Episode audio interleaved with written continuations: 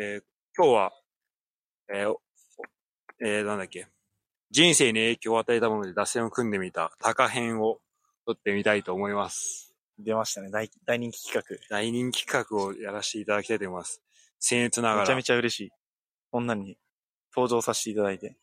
今同、同時接続者数3人ということで3名からもう3名聞い。ていただいております。ありがたい話ですね。おしゃべりしてる。えー人生、高、えー高川くん、まあ、まずちょっと、えー簡単な自己紹介的なところは、まあ、前回してもらったんだけど、はい。あの、高に対して、まあ、これ聞きながらね、なんか質問とか本当ラジあればラジオみたいな感じですよね。うん要は。そうそうそうそう。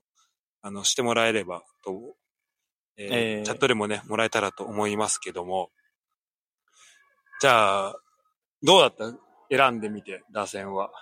いや、なんかい、いろいろ、なんか、9じゃ収まらないぐらい。あ、結構たくさん出てきた。、でも多分思いつかない、思いついてないだけで多分影響を与えたこといっぱいあるんだろうなっていううん。のはありますね。結構ありますね。なんで、あの、メンバー外編バー外編も。まあ、バーガー編も。バー外編は、あの、どっかおまけで、僕の、僕の方で出してもらってああ、そうだね。確かあ、それもいいね。いいし。バー外編は本当くだらない話になると思うんで。あ、本当？はい。じゃあ早速1番からえー、はい。聞いていっていいですか？もちろんです。えっと、まあ、正直野球よくわかってないんで、はい。あの、本当にパパパっていう、本当前知識少なめな打順ですけど、うん。一番は僕の中で影響を与えたのは、なんか間違いを認めない宗教の話みたいな。宗教の話。これドイツ来てからの話なんですけど、はいはいはいはい。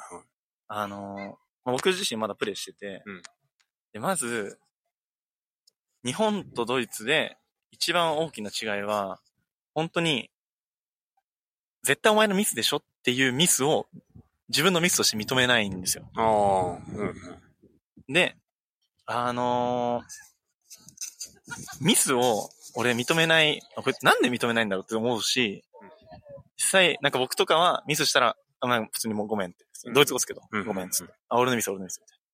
ごめんごめん。っていう、言うことによって、なんか自分を切り替えてるんですよ。なるほど、ね。次のプレイに。なんか、なんていうんですか。あの、ミスったことを引きずんないために謝る。うんうんうんうん。それが本当に思ってんのか、形だけなのかは別としてま。あ自分のスイッチ。そうです。切り替えとしてミスを謝ることをしたんですよ。うん。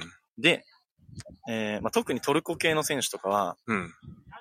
自分のミスは棚に置いといて、人のミスを、もう本当に、人を殺したんかぐらい切れてくるやつがいるんですよ。ああ、めっちゃ怒られる。それこそ僕が半年しかいなかったんですけど、その、去年所属して、去年っていうか昨シーズンか、所属所属してた、えー、4部のチームの時は、もう本当にそれが顕著で、特に。うん。で、特に顕著で、で、えーえー顕著で、うん。トルコ系のやつなんですけど、僕、そいつ、いや、いや、そいつが、本当に、本当にっすよ。もう自分のミスに関してはもう何にもしてないし、明らかにそいつのミスなのに、クソほど切れて人のせいにするやつだったんですよ。トルコ系で。で、めっちゃ気性荒くて。うん。うん。うん。で、なんかそれをすることで自分を守ってるみたいな。自分のスペースを守ってるじゃないですけど、なるほどね。練習中の時のスペースを守ってるのもそうだし、うん。一個、その4部にいた時のチームであったのが、そいつ、サイドバックで出てて、で、スタメンだったんですけど、多分、一個前の試合があんま良くなくて、うんその次の週、スタメン組じゃなかったんですよ。うんベンチ組で紅白戦終わったんですよ。終わったんですよ、紅白戦。終わって、紅白戦終わったら、あの、次の日前日練習。うんで、前日練習はなんか10分ぐらい、あの、11対11止めながらやって、うんでもう試合な、次の日試合みたいな感じだったんですよ。流れ的には。うん。11対11もそいつベンチ。で、なんか、全然、なんか、ひたすら自分のミスを認めないで、で、なんかもう周りのやつに、なんか聞きに行くんですよ。なチームメイトのやつに、いや、俺の方がいいでしょ。俺何が悪いんだよ。なんでベンチなんだよ。周りのやつも言われたら、まあ別にお前ベンチだよとは言わないから。うん。で、なんかそう言った後に、なんかその監督に、いや、俺一回もなんか俺はミスしてないのみたいな。バーってめっちゃ言って、ああ。行ったら、次の日スタメンだったんですよ、そいつ。ええしかも、それでちゃんとアシストして、お、活躍したんだ。おで、間違いをみ、マジで、なんか、そのことによって自分を守ってるし、自分でこう、なんていうんですか、出場機会とかを掴んでるのを見て、うんうん。ちょっとこれいいとか悪いとかじゃないですけど、この間違いを見ないっていう、ま、なんていうんですか、認めないっていうのは、ある意味、生きていく上では、必要なことも、でもあんのかなっていうか、僕にはそれがないところで、監督にも、俺、あ、僕、あの、練習中のそのさっきミスった時とか、試合中でミスった時、こうやって手挙げながら、うん。ごめんごめんって言うんですけど、うん。それやったら監督に、お前絶対次からそれやんな、みたいな。あ、言われんだ。怒ら、マジ、めちゃめちゃ怒られたんですよ。えそそれ日本のクラブとかどうなの？日本のクラブでは別にそんなこと言われたこと一回もないです特になんも。で、みんな大体やってる、こう、手挙げて。結構、まあ僕はどっちかというとやる方だし、やってないやつもいるんですけど、なんか、ミスったらみんななんか、あ、悪いとかなんか、言ったりするやつは結構多いと思うんですよ。日本的な考えだと。別に俺はそれは悪いとは思ってないんですけど、うん。でもなんかそういう価値観の違いというか、間違いを認めないで、自分を守るというか、自分の居場所を作るというか、それはすごいなっていうのを思ったのと、あともう一個、その同じチームで、またそいつもトルコ系だったんですけど、本当に毎回、この、祈り、見たことあります？あるよある。トルコ系の、あの、うん本当の祈り捧げるやつ。うんこう、なんか喋って全然知らないんですけど、ムスリムのやつあるじゃないですか。うんあれを毎練習前、毎練習後、まあ、毎試合前、毎試合後、うん。毎得点後、点取ったらやるやうんやつだったんですけど、うん別に全然、なんか、出場機会なくて、そいつも。うん。で、ほっと来た時に、本当に十十何試合出れなくて、その後出た時に、もうその前とかもずっとこうやってやるんですよ。で、うん点取った時にこう祈ってるのとか見て、で、なんか、そのなんかどんな苦しい状況でも、うん。例えば自分がシュート外してても、ビッグチャンスで外しても、なんか十字切ったりするやつとかもやっぱいたんですよ、チームに。うんうんで、なんかそうすることによって、なんか僕とかだったら結構引きずっちゃうんですよ。ミスるとあ、ミスった時ね。結構大きめのミスした時、失点に絡むような、うんうん僕だったら。あいつだったら得点チャンス逃したとか、失点に絡んだ時に、そう、なんか、宗教に意識を向けることで、ある意味切り替えれてるというか、うん。うんうんそのミスったことはもう神様がうん。うん。俺に与えた何かだから、みたいな、うん。いうような考え方なんですよ、あいつ。なるほどね。聞いたら。うんうんで、点取っても、点取ってなんか、もうブレないし、負けても、負けてもブレないし、ミスってもブレないうん。のは、そういうなんか強い信仰があるから、うん。なんか、何が起きても結局なんかそこに神様が俺に与えたことだから。俺にはそれはどうしようもできないみたいな。いうなるほど。考え方があるのは、あんま宗教に触れることってないじゃないですか、日本にいると。そうだね。ちょっと遠い感じは。うん。てか、意識することは少ない。その神様って言葉を、はい。あの、違う形では出てくるけど、その、ちゃんとその宗教を意識して出てくることは少ないよね。ないですか。だからなんかそれを目の、なんですか、目の当たりにして実際に、まあなんていうんですかね。結構競技スポーツだったんで、そのチームももちろん。見たときに、なんか、ああ、なんか、こういうのって、あと一歩なんかこう、勝ちが欲しいときとか、うんどうしても外せないときとかに、例えば PK 戦とか、うんこの前のワールドカップだった、うんとかに、もしかしたら、あれなのかなっていう風な、なんか新しい考え方をもらったというか、なるほどね。なんか言葉じゃなくて実際目で見てうん。感じたことかなっていうのが、まあ一個目ですかね。そうじゃあ宗教、その信仰心的なところだったりとか、ね何かを、うん、共通なものを、まああれだよね、その個人もそうだけど、なんだろう、それってこう、共通の言語とか、こう、信じるものっていうのが生まれるいや、わわけだか。ら、その横のつながりみたいなのも強くなるしね。うん。なるほど。その一番でした。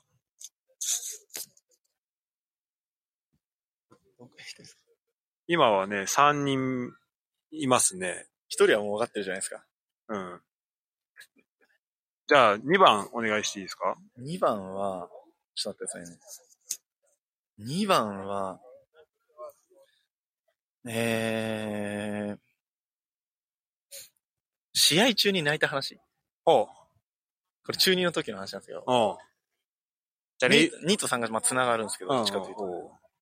おうじゃあ、2が繋いで、繋ぐわけね。そう。そうそうもう一個しっかり。そうなんですうん。2が繋いでくるんですけど、うん。僕それ以降から、このなんか喜怒哀楽ってあるじゃないですか。うん。それの中の、まあ、その文字の中には入ってないですけど、なんか何かあるように怖いっていう感情がなくなったんですよ。マジで中2から。へえ。それは、なんか僕、あの、レイソンのジュニアユースでプレイしてる時の話で、うん。中2で、で、僕まあちょっとでかかったし、まあちょっと1個上の方の練習とかにも参加させてもらってたんですよ。うん。で、1個上がもう黄金世代で、うん。えー、プロにももう、なんか5、6、7人ぐらい上がるような世代だったんですよ。えー、すごいね。で、その時の中3の監督が、吉田達馬さんだったんですよ。あのー今はフリーだけど、去年は甲府で。それこそレイソルでも指揮監督やってました。うん。で、めちゃめちゃ怖かったんですあ、そうなんだ。よ。もう、ええ怖いとかのレベルじゃないんですよ。あ、そうだ。ま言っとくと、うん。もう、達馬さんの練習に対するこの熱量とか迫力とかはもう異次元なんですよ。で、本当に、やったら自分がもう上手くなってんのがわかるんですよ。あ、そうなんだ。だからもうええレベルクソ高いし。うんまず、まず仲間の、てか先輩のレベルも高いし、で、監督のレベルがもうえげつないし、ええ前練習で上手くなるのわかるけど、うん。死ぬほどクオリティを求められるから、めちゃめちゃ怖かったんですよ。で、正直なんかもう、別に技術的には僕そんな上手くないから、結構、まあ僕はもう、それでも呼んでもらってたから、か、もう底辺なんですよ、言っちゃえば。そのグループの中で。うん。中学3年生のチームのグループの中で。うん。で、れ練習試合ですよ。今でも覚えてるさ。あの、三石洋は、えー、調布とやった時に、え3本目で、まあ1、2本目は公式戦。3本目、あの、中2から上がってるやつプラス、まあ中3の、まあベンチだった人。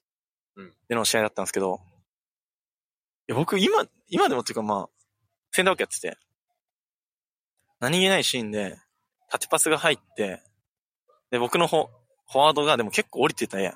うん。そこをまあ俺ボランチのやつに消してって言ったんや。でも消せなくて。で、俺自分のスペース空きたくなかった、僕足遅かったから、できるだけ空きたくなくて。で、縦パス入って本当何気ないシーンだったんですけど、で、いや消せよって俺が言ったら、タツさんが、消せよじゃねえよとか言って、バーってめっちゃ切れて、お前ふざけんなよとか言って、おいファーストアクションだったんですよ。で、あの、試合中っすよ。ベンチの前で、まあ当時だからですけど、ベンチの前で、こう、立って、死ぬほど怒られて、うんもう、中3の中のやるっていうプレッシャーもそうだし、タツさんの中でやる練習も、練習ってか、プレッシャーもそうだし、中2のその時の僕には、結構まあ、お強くて、大きくて、大きかったんですよ、正直。うん。で、まあ、だから僕はプロサッカー選手になれてないと思うんですけど、そこに耐えれなかったから。で、もう試合中、俺が一生オフサイドラインなんですよ。ピッチの中で送られてるから。試合中っすよ。試合中だよね。そうっす。試合中に、ディフェンスラインの俺が、ベンチの前で、俺のせいで、あの、みんなディフェンスラインが俺になってるから、めちゃめちゃ困ってるんですよ。じゃ、それ、だからどうしてんの？でも立ってこうやって話聞いて怒られて。死ぬほど怒られて。試合中。で、で、まあまあ、何を怒られてたか、もうその縦パスに行かなかったことを怒られてるのは間違いないですけど、うん。その他にも結構言われて、で、まあでも、タスさんは、その、なんていうんですか、根性論じゃなくて、うん。根性、ってか根性的なことももちろんベースとして大事なんだけど、うん。言ってることの、なんていうんですか、意味わかんないことは絶対言わないんで筋通って。数字も通ってるし、うん。で、でもその怒るの迫力迫力が、すごいんだ。やばいっすよ。本当に。えあれはもう、今まで見たことないです。あ、そうだ。これ以上怖いの。でも本当に泣い泣いてて俺ずっと一人で。で、もう一回出ろとか言って、俺が、あの、まあ練習試合なんで、あの、審判も相手チームのコーチがやってたから、俺がとりあえず前半、ちょっともう頭冷やせとか言われて、出てる間は、10人で戦ってて、みんなあまあ結構真夏なのに。おーすごいね。で、あの、それ、それはなんかですね、人生に影響を与えたっていうか、人生にまあ影響を与えたっすね。なんかもう、試合中に泣いたのが初めてだし、うん。こ怖くて。うん。で、ベンチに行って、ベンチかまあ出て、日陰で一人で泣いて、うんで、後半4本目どうやって戦ったのか覚えてないですけど、泣きながらサッカーして、もう、ひ残りも必死で。必死で。で、それ以降、本当に怖いっていう感情はなくなったんですよ。うん。これは本当に。うん。でも、タツさんにはマジで感謝してるし、タツさんのところで練習させてもらえたのは。だし、タツさんをめっちゃ、卒業生が尊敬してる人がめちゃめちゃ多いんですけど、うん。まあプロの世界では知らないですけど、とりあえずユースではそうなんですよ。教わった人はみんな尊敬してるし、今でも敬ってるんですけど、うん。僕も尊敬してるし、敬ってるし、そうなる理由もわかるし、実際に経験すると。それは、やっぱその、厳しさの中に愛はあったっす。愛が、愛を感じる。愛もあったし、本当に、その当時のやつですよ。もう十何年前の話ですけど、マジで、納得するまで終わんないんですよ。それ、達馬さんが、そうっす。もう求めるレベルに到達するまで、その日の練習は終わんないんですよ。えで、あ今日は明日試合だから、つって。1時間か1時間で終わるから、って言って、その1時間か1時間半の練習。タツさん、まあ絶対納得しないから、3時間くらいかかるんですよ。え なるほどね。あ納得するまでやるから。あ。死ぬほどやるから。なんで、なんていうんですか、その、まあ、指導者としての、僕は最後指導者やりたいから、指導者としての、その姿勢というか、選手に向き合う姿勢とか、うん。僕はちょっと違う形、角度からですけど、この熱量とかサッカーに対する、サッカーに考え方とか、あの当時に、多分ああいうなんか、今でいう、まあ、ポジショナルプレイじゃないですけど、うんそういうのを体系的にやってる人とか、あの当時から、タツさんの戦術ボードにはこの5レーンがあって、あったんだ。で、全部こう横にも区切ってあって、ええとかあったんですよ。うん。別になんか僕たちはそれを当たり前のように見てたから、うんなんとも思ってなかったですけど、いうん。や、本当に、すごいありがたい話ですけどね。ああいう人に教われたの。それは、なんか僕の今の、こうなんか指導者になった時の、一個の指標であるというか、この練習に対する、うん。この求め方とか、は、そうですね。そういう意味では人生で影響を与えていただいた経験かなっていう。最後その、あじゃあ納得したっていうときは、プレイヤーから見ても、あ、今のだなっていうのあ、はありますあります、マジで。わかるもう練習。の、ほんと何気ないパソコンとか。の緊張感がやばいんですよ。えあの、パ、ただのパスレンなのに、えうん。まず上の人のレベルが高すぎるのと、うん。あの、タスさんの求めるものが高すぎて、超怖くて、俺毎練習ビビってて。もうミスできない。毎練習吐きそうで、本当に。ええ1個目の練習の時は。すごかったですね。じゃあその経験も生きてる。この経験は、そうですね。あ生きてるし、ある意味なんか自分が選手としてあんまうまくいかなかった理由も、今はわかる。うんまあそれ3番につながる感じなんですけど。じゃあその、そのまま3番を。で、3番は、これ、そのまま中2の時の話なんですけど、うん。俺、僕、サッカーに対して、あの真面目に向き合ってきた自信はある、あるんですけど、うん。今まで真剣にサッカーに向き合ってきて、試合があるからこうしようとか、こういうトレーニングしてみたいとか、まあいろいろ考えながら、やってきた自負はあるんですけど、うん。本当にサッカー人生唯一、一回だけ俺、サボった日があるんですよ。ほう。それが、もう今でも覚えてるんですけど、夏の時に、うん。中2で、で、まだ中3の方によ呼んでもらってる時で、で、中2はその日の試合、大会、なんかフェスティバルかなんかあって、サッカーの。終わって、4日オフだったんですよ。うん。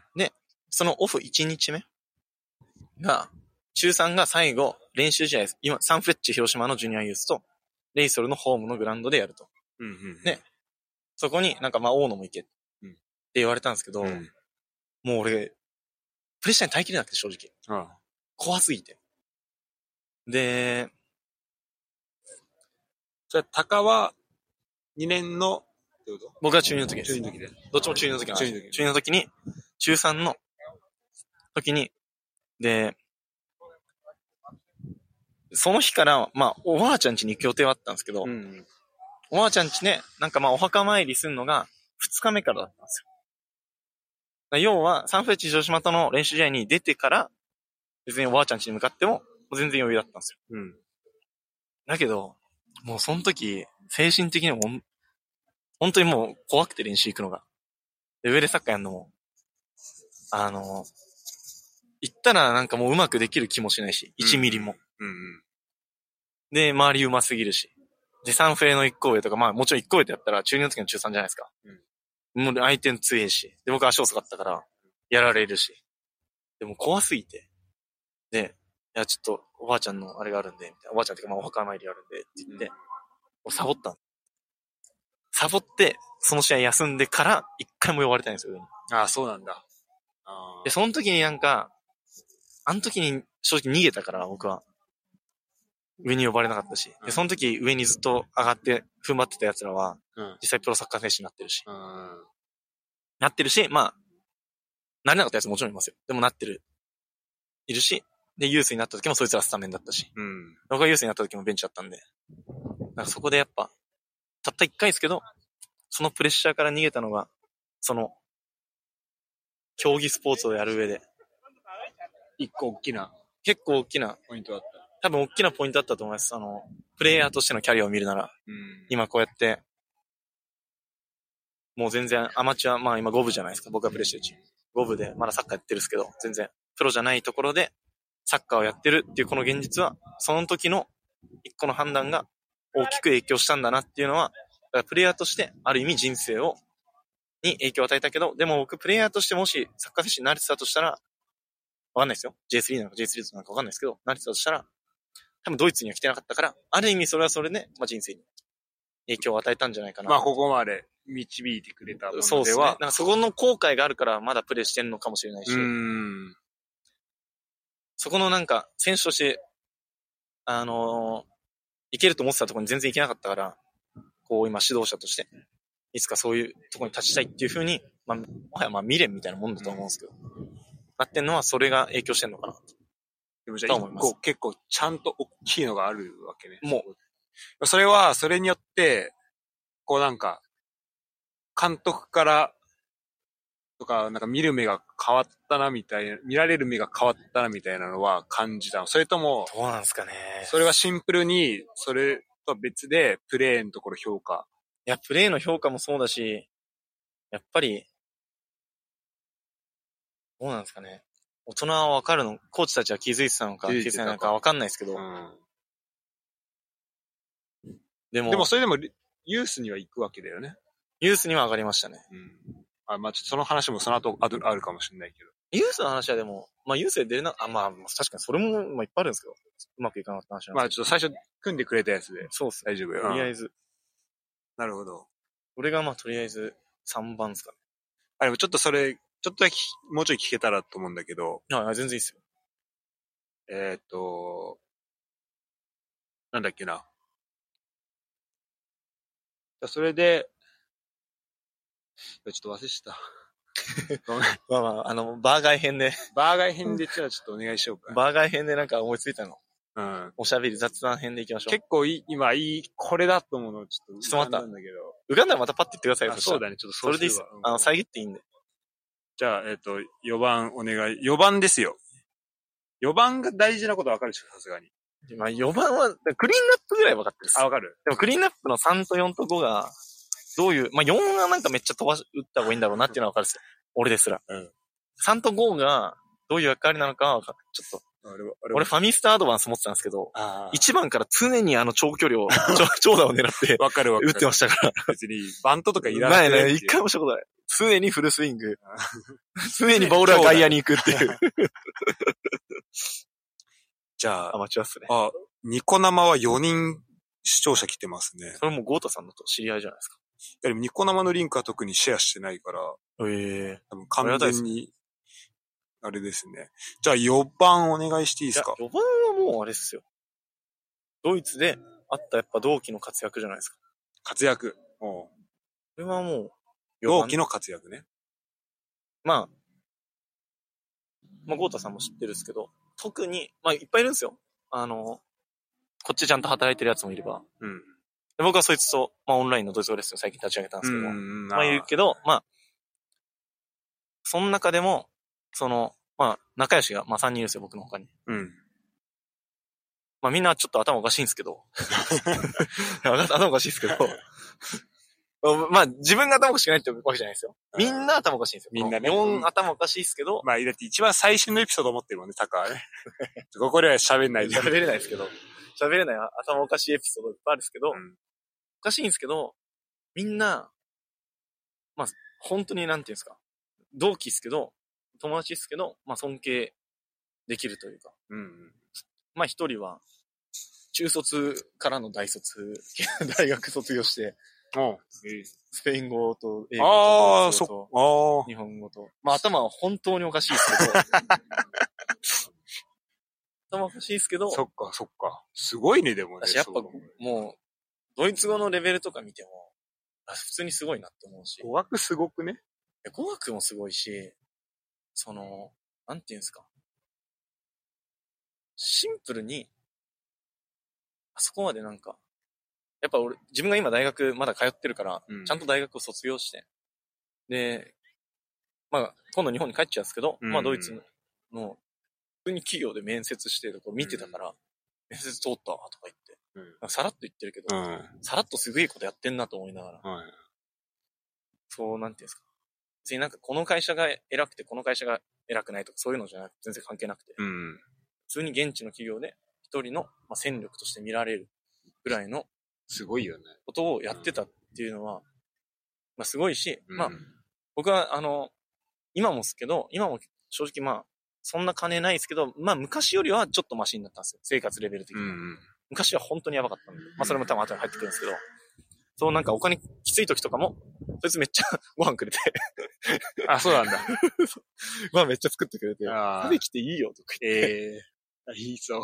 うん、いいお金とかいらないよとか言って、こんな感じで。で、めっちゃご飯もいただいて。だからまあいろいろ、助け、辛い時に助けてもらってたんで。うん。まあまあ、そいつとか、まあ、あと同期もう二人は、どっちもまあ、やりたいことは似てるけど、ちょっとずつ違う道というか、うん。各々違う道ですけど、うんうんまあ、サッカーの分野で、それこそ、僕は全然、なんていうんですか、まだ学生で学生ビザですけど、そいつらは、まあ、しサッカー、ドイツで、サッカーチームで就労ビザを降りるって、すげえ大変なことなんですよ。うん。それも別に日本人じゃなくていいわけじゃないですか。シンプルに能力で見られて、こいつに払う価値があるそうだよねって。いう意味で、こう払ってもらってるわけじゃないですか。で、あのーそれこそ、まあ、ケンちゃんは、まあ、ケンちゃんって言ったのもわかるから、ケンちゃんは、俺、ケンちゃん、今普通にこうやってバーって働いてるじゃないですか。三部で。アナリストとして。俺、ケンちゃんが、なんか、俺はまあ、入り込むことが最初大事だと思うんだよねって言って、うん。最初、あの、そのビクトリアケルン U19 の、なんかベトロイヤーかなんかで入ったんですよ、確か。何ベトロイヤあベトロイヤーだっけななんていうんですか、なんかあの、試合前の食べ物とか準備する人。ええただただ。入るためだけ。なんかはいわかんない。その時にコーチやってたのか、うんうんうん。アナリスト手伝ってたのか俺知らないですけどあ、、そうなんだ。まずスタートなんだ。0円で、えで、俺だから、ケンちゃんが、ケルンの街中を、あの、ウーバーみたいな、あの、チャリンコで爆走してんのを、何回か見たことあるしあそ、うなんだ。ええすごいね。で、あの、ケルンに、あっぱれって日本食あるじゃないですか。あるねまあ、すげえいい人です、多分もう、ケルンだけじゃなくて、多分ドイツの中でも、まあ、3本の指に入る、多分日本食屋さんだと思うんですけど、え値段も味もうん質も。えうんうん。で、そこの、まあ店長とかすごいよくしてもらってるんですけど、そこでケンちゃんも、なんか店長が、お前あれ飯、金ねえんだろとか言って、まあ飯くれてる時とかも、うんあべ、ボルト入ったとか言って、ボルトでーンって、ええチャリ爆走してるケンちゃんを俺見てたから、その生活するために。あ、そ、それはお金を、そうそう、もう0円で、そうゼロ円でやってて、そっちに入るからそっ、ちのお金。そうっす。だし、そういうのを見てたから、そっから、あの、今はもうあの立場になってるから、うん。あ、なんか、すごいな、みたいな感じに見えると思うんですけど、それまでの過程を見ると、もう、死ぬほど苦労してるんですよ。うん。もうそれも見てたから、うん。普通に、普通にっていうかもう、シンプルにすごいな。そうだね。人としてもすごいし、あのー普通に能力としても、ドイツでそういう、職場っていう、なんていうの、職を、サッカーの場で職をもらえって、多分ドイツ人はすごい難しいんで、うん。フォルツァイトってなんていうんですか？フルタイム？フルタイム、フルタイムの仕事をもらってるっていうのはすごいし。まあ、こいつも頭おかしいんですけど。頭おかしい。まあ、一番マシかな ?4 人の中で。まあ、そうだね。それあ、でも一番マシに見せてるだけかもしれない。まあ、そうかもしれない。怪しい、怪しいやつです。怪しいやつです。怪しいやつがいでもるんです確かに同期多いよね。同期多いっすね。ありがたい話っすよ。本当だよ。で、まあ最後の、あの、まあベテランみたいなやつが一人いて ベテラン。同期なんですけどベテラン。早生まれなんですけどベテランみたいなやつ早生まれなのか。こいつに関しては、まあ、聖郷ってやつなんですけど、まあ、うん名前を共有した方がわかりやすいと思うんですけど、うん。平川聖郷ってやつなんですけど、こいつに関しては俺日本で会ってるんですよ。ああ、そっか。そうなのか。なんか僕の大学の当時の監督が、学芸出身で、うんうん。その時の教え子の方が、ケルン体育大学卒業して、うん。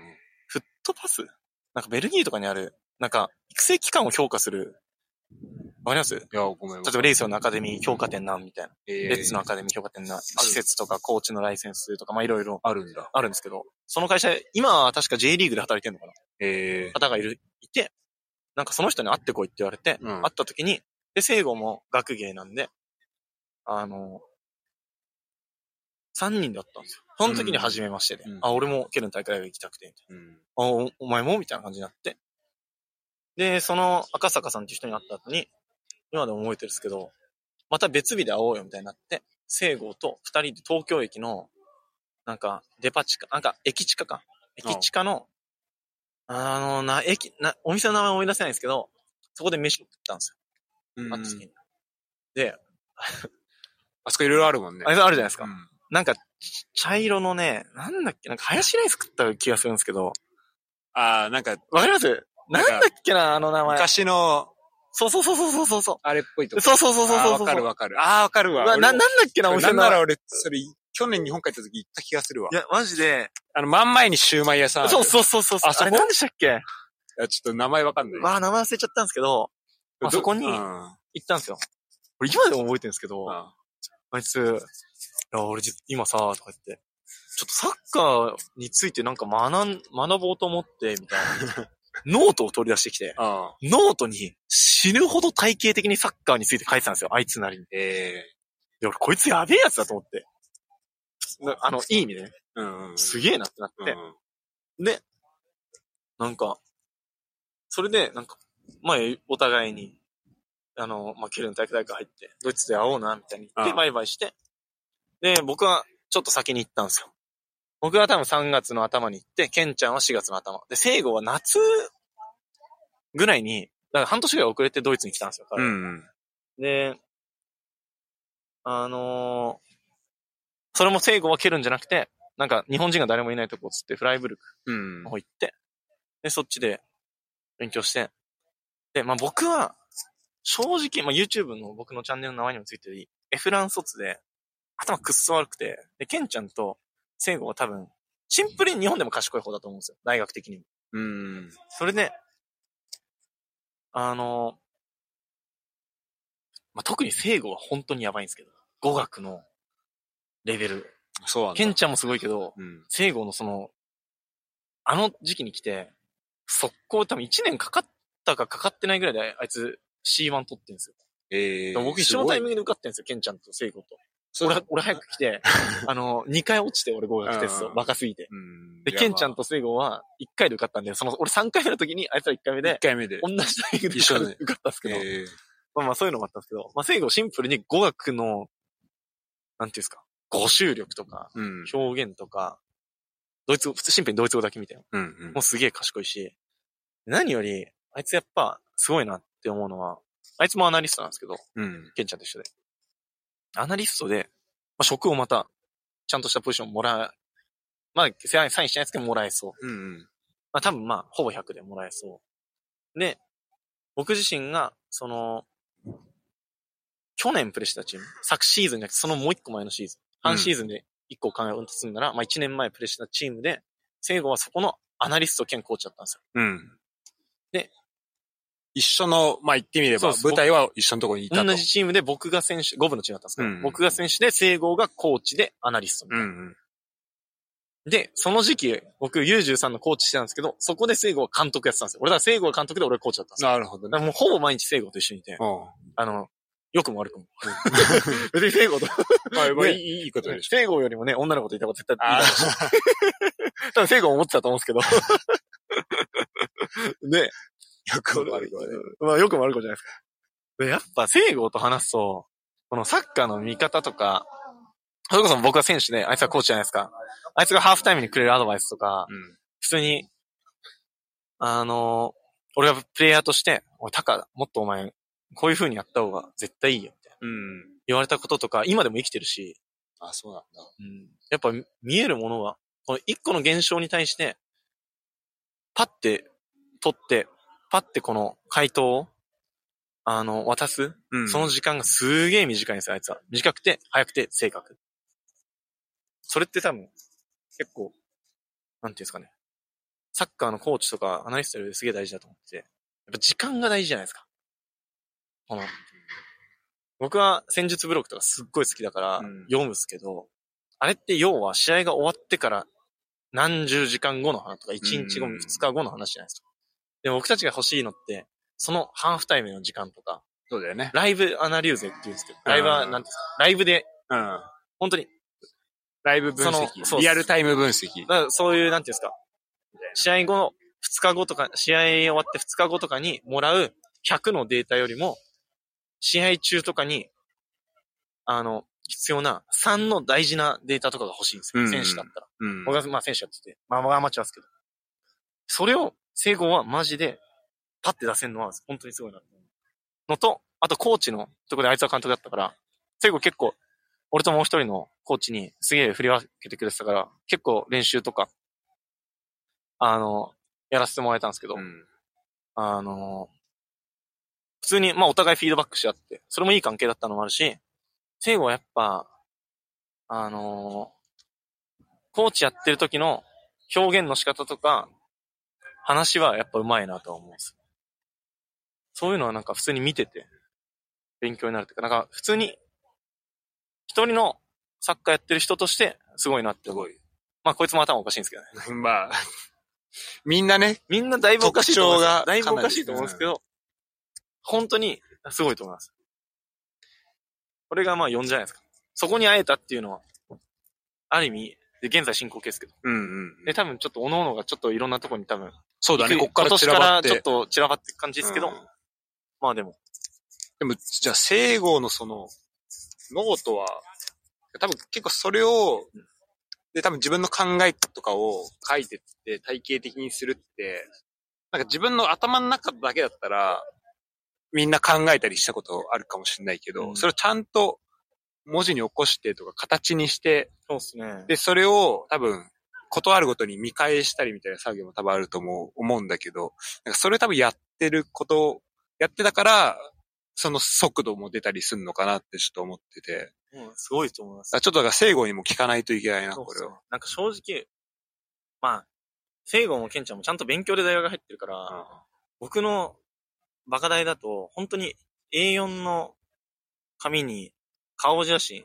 サッカーの経歴、最近読んだ本の感想3つ、送ったら合格数値返ってきたんですけど、あ、そうだ、そういう感じだったんだ。へそれはサッカー部だとね。あーサッカー部野球部とか。ねえ。だから周りにそんなやつなんかいなかったんですよ。あやっぱ周りの環境って超大事で、今なんかど海外の大学行くとやっぱ、例えば英語ができて当たり前とか、うん。あの、当たり前なんですまあけど、確かにね、その論文を読んんで、うん。で、こういろいろやるのが当たり前、当たり前じゃないですか、正直。そういう感、そう。仕事によっては。で、まあ、特に僕のスポーツ科学系だとそれなんですけど、そのなんか当たり前の基準がもう全然二人と違いすぎて、うん。まあある、まあ、二人とか、まあ、あとた、あの、もう一人頭おかしいやつとうん。違いすぎて、普通にすげえなっていう。ある意味そういうのに出会い、そいつらに出会ってなかったら、このまんまなんかいノリと勢いで生きてたんだなって思うと、まあある意味、怖いなちょっと怖い、そうか。うんでノリと勢いも楽しかった、楽しいんですよ。うんめちゃめちゃ俺、大学の同期とか、今でもあって、あの、話すし、今でも電話したりするし、うんうんめちゃめちゃ、あの、大好きなんですけど、そういうなんか、学問的な面で見て、こういう人に会えたのは本当に良かったな。それこそ、その3番、4、えー、2、ん ?2 番、3番か。うん。で、こういうなんか、失敗した経験があって、ドイツに来ることなく、なん繋がってると思うんですけど、して、こういう風に出会えたのは、まあ良かったな。これは4番です。やっぱさ、その、ちょっと、まあ2番3番とか、はい結構まあ苦しい経験してきて、で、まあ今だったらこうしてたなとかって多分あるわけじゃん。そうっすし、多分当時も、まあもしかしたらもう直後からこうしときゃよかったなってあったかもしんないけど、めちゃめちじゃね、じゃあそれに対するこう、こうすればいい、いいなとか、こうできたなっていうのがちょっとクリアになったりはした、このドイツ来て、いろんな経験したことで。今だったら、今だったらっすよ、本当に。うん。当時に戻れるんだったら。うん。本当に、もう、あの時に、我慢してでも、食いしばってでも、あの、張ってでも。そこ、もう張ってでも本当にそこに、なんていうんですか、しがみついてかなきゃダメだったな。もしプロサッカー選手になりたかったら、で、プロサッカー選手として上に行きたかった。うんうん。なんか自分でその、でもなんかそういうもんなんだなって今は思います。その、スーパーだったやつがプロサッカー選手にならないで普通に辞めてくるとかも、うんうん自分で選択してるし、うん。結局は。なるほどね。辞めるって選択をしてるから。うん。どっかでそうなんか見切りをつけたり、ケラメをつつけたり、なんか他に楽な方に流れちゃったりとか。うん。僕はどっちかというとそれに強い方だと思ってたけど、本当その一瞬、でもその一瞬、一回の選択が、キャリアを一気に変えるというか、だからなんか、今だったらそれはしがみつけよって思うんですけど、その当時のプレッシャーとかすごいあるそうだよ。ね。だって、そうだよね。ちょっと喉元過ぎれば的なとこはあるよ本ね。当にもう、本当に、毎練習の前とかもう緊張で吐き気するんですよ。うん。まあ、その経験は本当良かったですけど、うん。でもだって今思えばですよ。その人たちが高3になった時は、クラブユース優勝してるんですよ、ベースで。あ、そうなんだ初優。勝だったんですよ。だからもう、紅白戦のレベルとかも、まあ、コーチも言ってましたけど、うん。日本で一番レベルの高い紅白戦やれるんだから、ここで上手くなるみたいな。してもうす、もう緊張感、紅白戦の緊張感とか、すごいんだ。張り詰めるんですよ、本当に。張り詰めると本当に張り詰めるんですよ。あすげえレベル高かったし。でも、一回、なんていうんですかね。一回自分で手放すと、その舞台を。ーうん一回降りると。そこに戻る。もう片道チケットみたいな感じなんですよ。本当に。その年代ですら。なるほど。もしかしたら他の選択肢があったかもしれないですよ。違うチームに行くとか。うん。かもしれないですけど。まあまあ今思った。でも、だからメンタルトレーニングとか、こう、なんていうんですかね。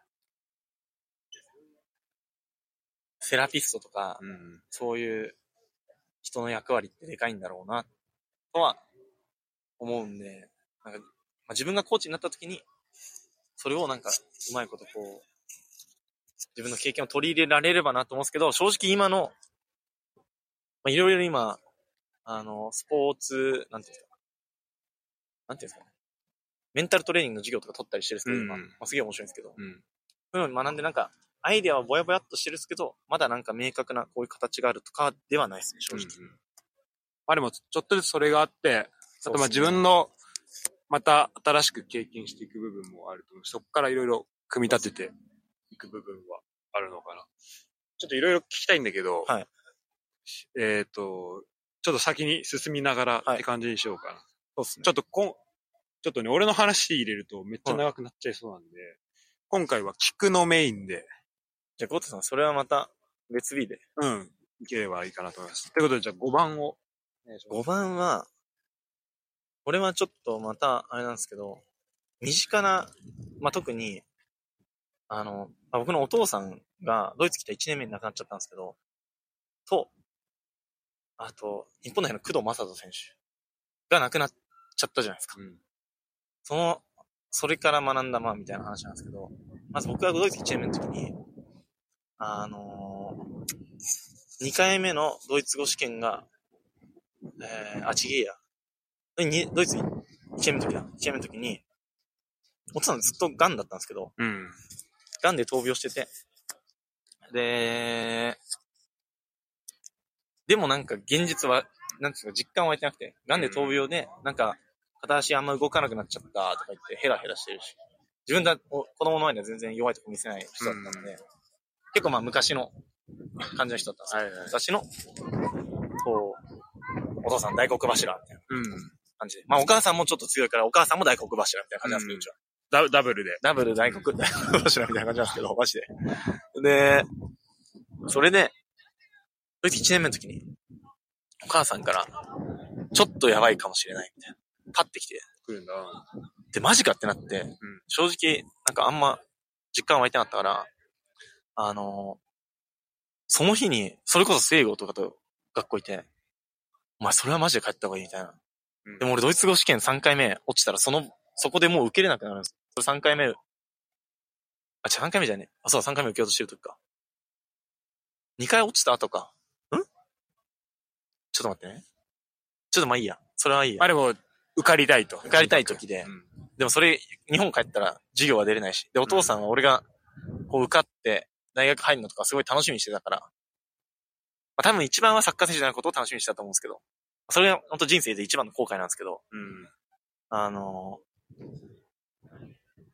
でもドイツの大学に入ることもすごい楽しみにしてたんですよ。その看護師さんとかにもなんか、なんか、お子さんどうですか？って言った時にそういう話をしてたみたいで。えがんなんかドイツで頑張ってみたいな言ってくれてたみたいで。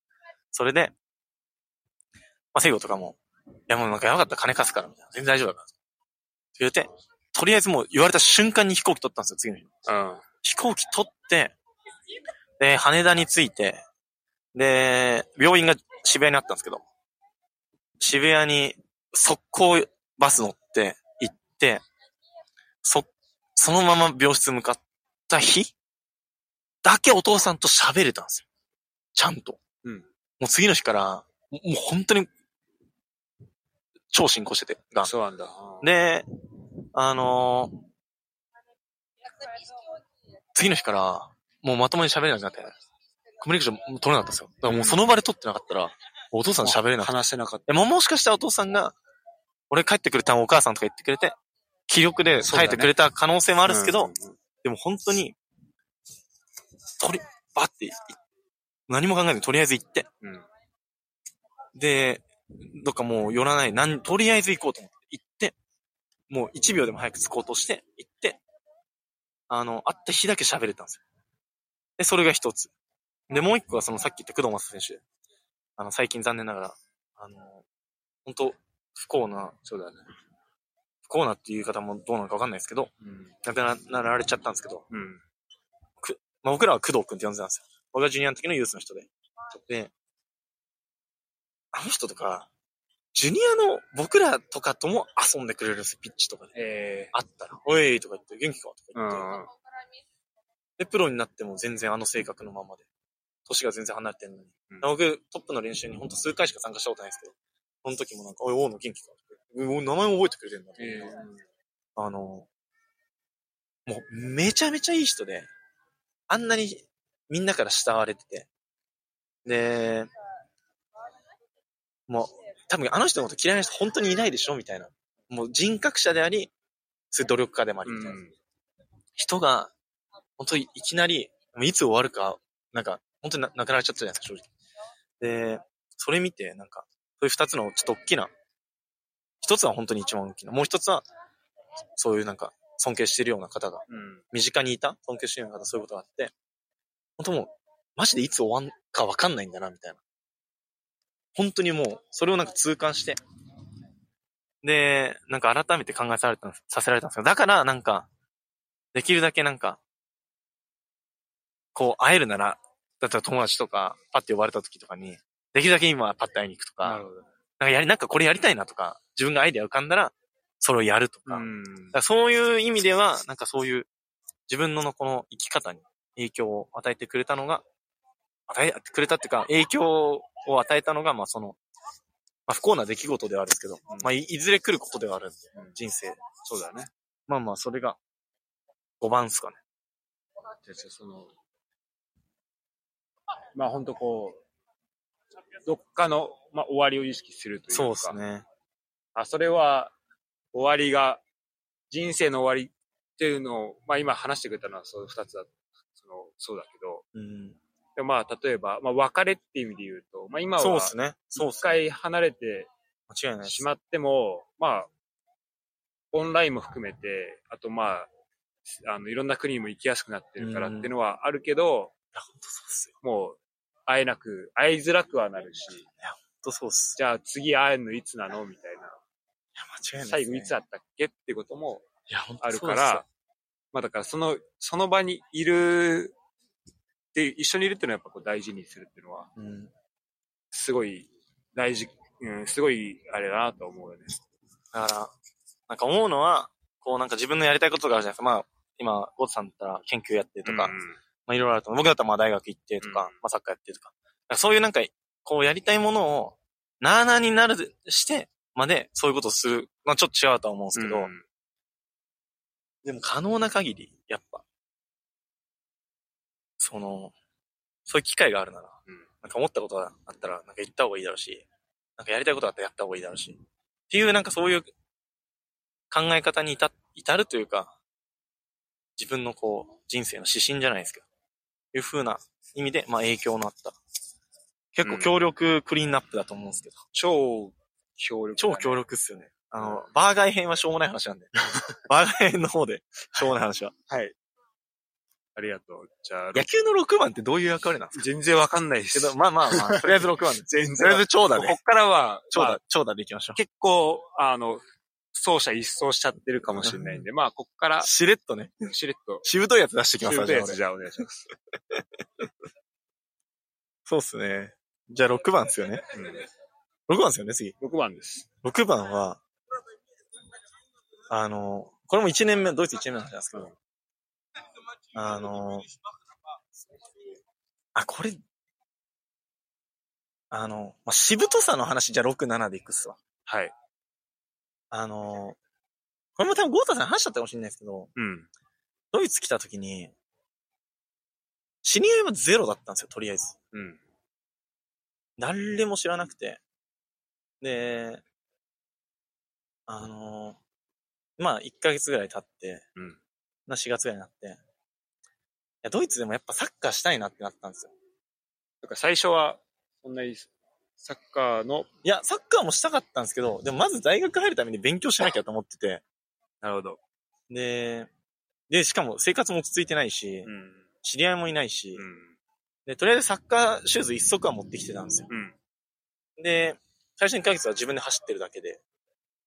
で、あのーもちろんサッカーもプレイしたかったんですけど、まあいろいろ、自信がなくて、その時特に自分に。はいプレイヤーとして。うんまあ、ユースで出てない。僕大学、県リーグのチームなのに、大学4年の時、僕 B チームだったんですよ。うん。I リーグ出てたんですよ。しかも I リーグ2部。まあいろいろあって、まあ結構不祥事がいっぱいある大学だったんで、うん。I リーグ2部でやってて、要は I リーガーやってたんですよ。I リーガー。I リーガーって言うんですけど、結構大学サッカー部の間では。そうだね。で、I リーガーだと、別になんか I リーガーだから今思うとっすよ。こんな風に思う必要ないのに、県リーグで、えー、しかも B チーム。うん。で、どうやってプロなんのって思ったんですうん。よ、正直。でも自信もなくて、最初ドイツ来て、サッカーチームを探した時の話なんですあの、まあ、日本でちょっとドイツ語を勉強してたから、まあ、メールとか打ってみるけど、まあ、返信はなく。うん。で、でもサッカーやっぱやりたいってなって、で、まあ、自信がなさすぎて、ドイツ4部からその時は俺はプロって聞いてたんですけど、正確に言うと3部から完全プロ。うん。4部はこう、セミプロとプロうんが混在してるリーグなんですけど。で、なんかドイツ5部はレベルが高いと。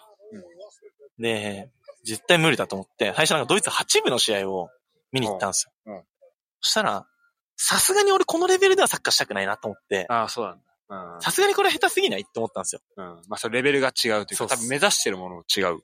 ちょっと違うなってなったんですよ。でも一応その8部のチームの人に、試合終わった後、あの、ちょっと練習参加したいんだけどって聞いて、うん。あの、つたないドイツ語で、そしたら、お前、どこ住んでんのって言われて、うん。自分の家の近くだったね、この辺って言ったら、俺らのチーム遠いから、違うチームにした方がいいよ。って言われて。あ場所もま遠かったんだ。あ8部のチームとかは、もう、家から近いやつが来るような感じなんですよ、要うはん、うん、なるほどね。レベル的に。うん。で、どうしようってなって、そしたら、なんかいろいろサイトとかネットで探しながら、そのドイツ6部のチームで、体育大の、もう、あの、ケルンのスタジアムあるじゃないですか。うんスタジアムの横にある、あのースタジアムの横にある人工芝でサッカーやってるチームがあったんですよ。ええで、そこの試合を俺は見に行ったんですよ、まず。で、その時、それこそビクトリア・ケルンのセカンドチームがあった時なんですけど、まだ。セカンド、あ、今、今もないですよ。それこそ今、ケンちゃんが働いてるチーム。そその時は当時は一部は、あ、あごめん、えー、ファーストチームは4部で、うん完全プロで、うんセカンドチームは6部だったんですよ。うんで、なんかその時、ファーストチームから7人ぐらい降りてきてて、で、そのチーム、俺が見に行ったチームは、4-0でボッコボコにされたんですよ。ほまあ、ぼ本当にボッコボコにされて、で、そのチームに、一人、もう金髪の、本田圭佑みたいな人がいたんですよ。う。あ、日本人。ええせいやせいやなんですけど、ああ、そうなんだ。もう俺、最初見に行った時、うわめっちゃ怖い人いるわと思って。怖かったんだ。めっちゃ、うわ最悪と思って。入りたいチームに、絶対サッカーしかしてないであろそっかそっか。う、めちゃめちゃ怖い、あの、なんか、本田圭佑に似てる、もう、眼光も強いじゃないですか。確かに似てるね。うちゃ、しかも金髪だって、金髪見たことあります？よ。金髪見たことないわ。もう超本田圭佑なんであ、すよ。そうなんだ。でも、本田圭佑の人いるわと思っ確かにて。似てるわ。で、試合終わった後、あの、負けてるから、超みんな暗い顔で不機嫌な顔でダウンしてんすよ。うん。で、どうしようと思って。練習時間聞きたいけど、不機嫌だし、結構いろいろ重なってる。そう、いろいろ運が悪くて、で、監督もなんかめっちゃイライラしてるし、その人も。うん。で、あのー迷って迷って、試合終わった後ダウン終わるギリギリまでずっと俺一人で立ち往生してたんですよ。誰も知らないから。うんで、なんかまあ一応もう勇気出して、すいません、お疲れ様です、とか言って。で、練習っていつありますか？とか言って言ったら、その時たまたま、あのー祝日が月曜で、月曜試合だったんですよ。だから火曜日いつも練習だから、うん。その、明日、え明日あるよ、みたいな。もうめっちゃ暗い。あ、ありがとうございます。まあ何時からあですか？え、なんか、え、7時半とか言って。もう超、超怖い感じで。ありがとうございます。とか言って。とりあえず練習と時間を聞いて、うんあ場所と時間聞いて、うん。その日は帰って。まあ、その聖夜さんに会ったおかげで僕は蹴るんですっごい試合できたんで、うん。めちゃめちゃ感謝してるんですけど、俺聖夜さんに。で、それは次の日で。一応メールも打ったんですけど、練習帰ってなくて。で、この、まあ、ち超ちっちゃいボロいクラブハウスがあるんですよ。うん。で、ボロいクラクラブハウスのとこまで行って。で、時間は分かってんだけど、そこで一回集まるだろうっていう場所に人が何人かいるのか見えたからそこなんだろうけど、どうしようと思って。まあ、確かにね。練習し、帰ってきてないし、あの返信う。ん5往復ぐらいしたんですよ、俺、この、クラブの前を。で、で、なんか、いや、でも、とか言って、このなんか、海外来た当初あるあるなのか、なんか、ちょっと浮かれてるから、何でもできちゃう、みたいな。ある意味。で、なんかそれで、怖いもの知らずそう、怖いもの知らずで、いや、もう、どうせ、本田圭佑さんにも会わないし、これから。あの、もしダメだったとしても、本田圭佑さんで言ったら。うんまあ、ダメだったらね。うん、そう、ダメだった。せいやさんは、まあ、マジ本田圭佑に似てたんですよ。超怖いし。うんで、会わないし、そこで会ったドイツ人とか、別にもうダメだったら一生会わないんだから、うん。行くかと思って、うんクラブハウスの中勝手に入って、で、とりあえず、ロッカールームの角っちょに座ってみたんですよ。座ってみた。やってみたね。座ってみた。うん。角っちょに、なんか細いアジア人いるみたいな。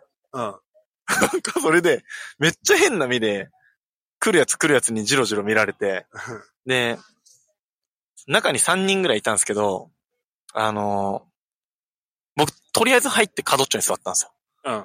で、ドイツって、文化として、サッカーの文化として、うん。会った時にこう、こう握手をするんですよ。あハイタッそチ、ななんかこの、うんうんこの角度の握手。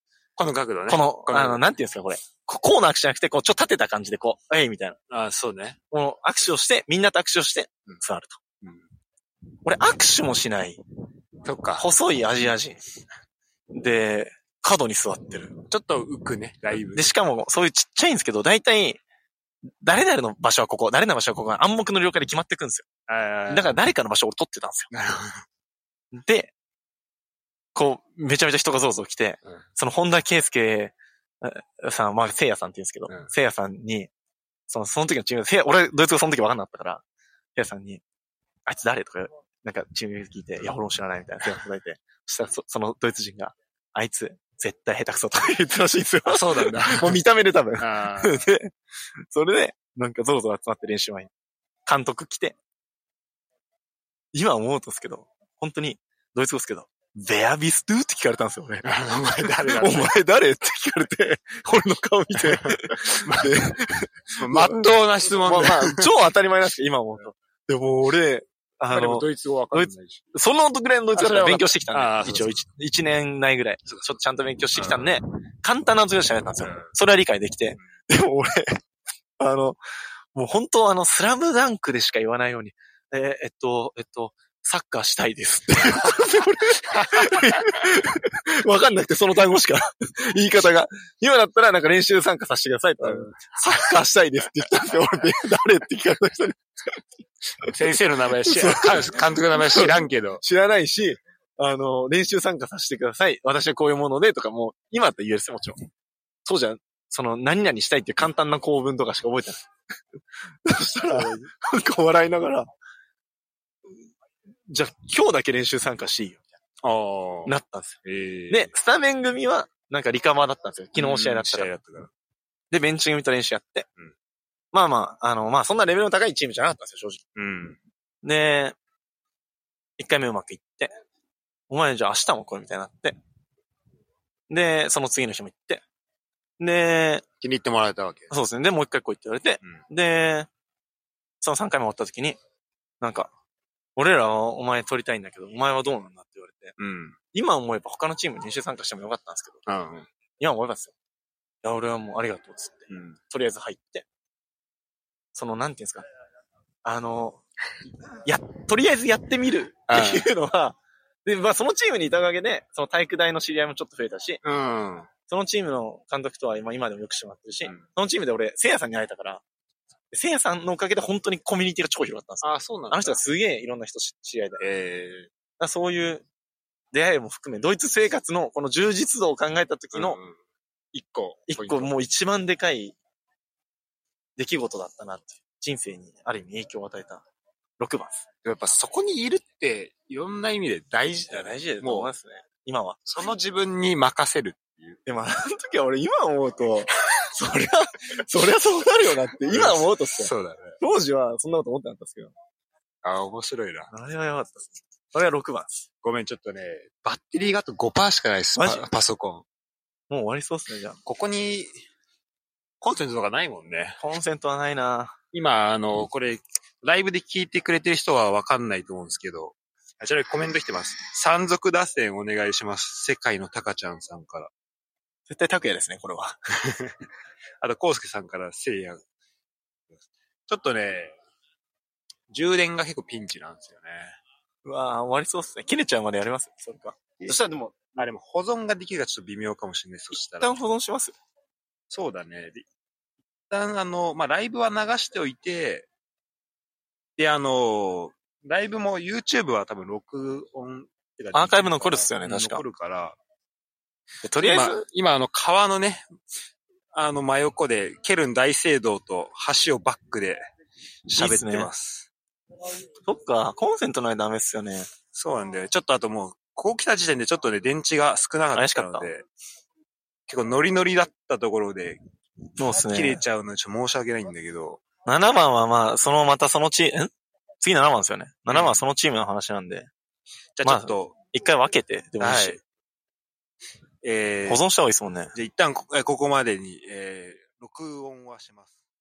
人生に影響を与えたもので打線を組んでみた。名物企画。私たちは変わってないよねっていう話毎回してるよ。大丈夫だよねって大丈夫じゃないんだけど。見返したりとかね。そういう気持ちが別に芽生えたのが学校時代。頑張りたいだね。若干変化球なもんどうにかこうにかしてみたいな人多いと思う。2番はね、3番はね。6番6番。はこいつですね。えアンサーかな本当の神様はあんまり出てこないけどね。打線の続きっすね。はい。はい。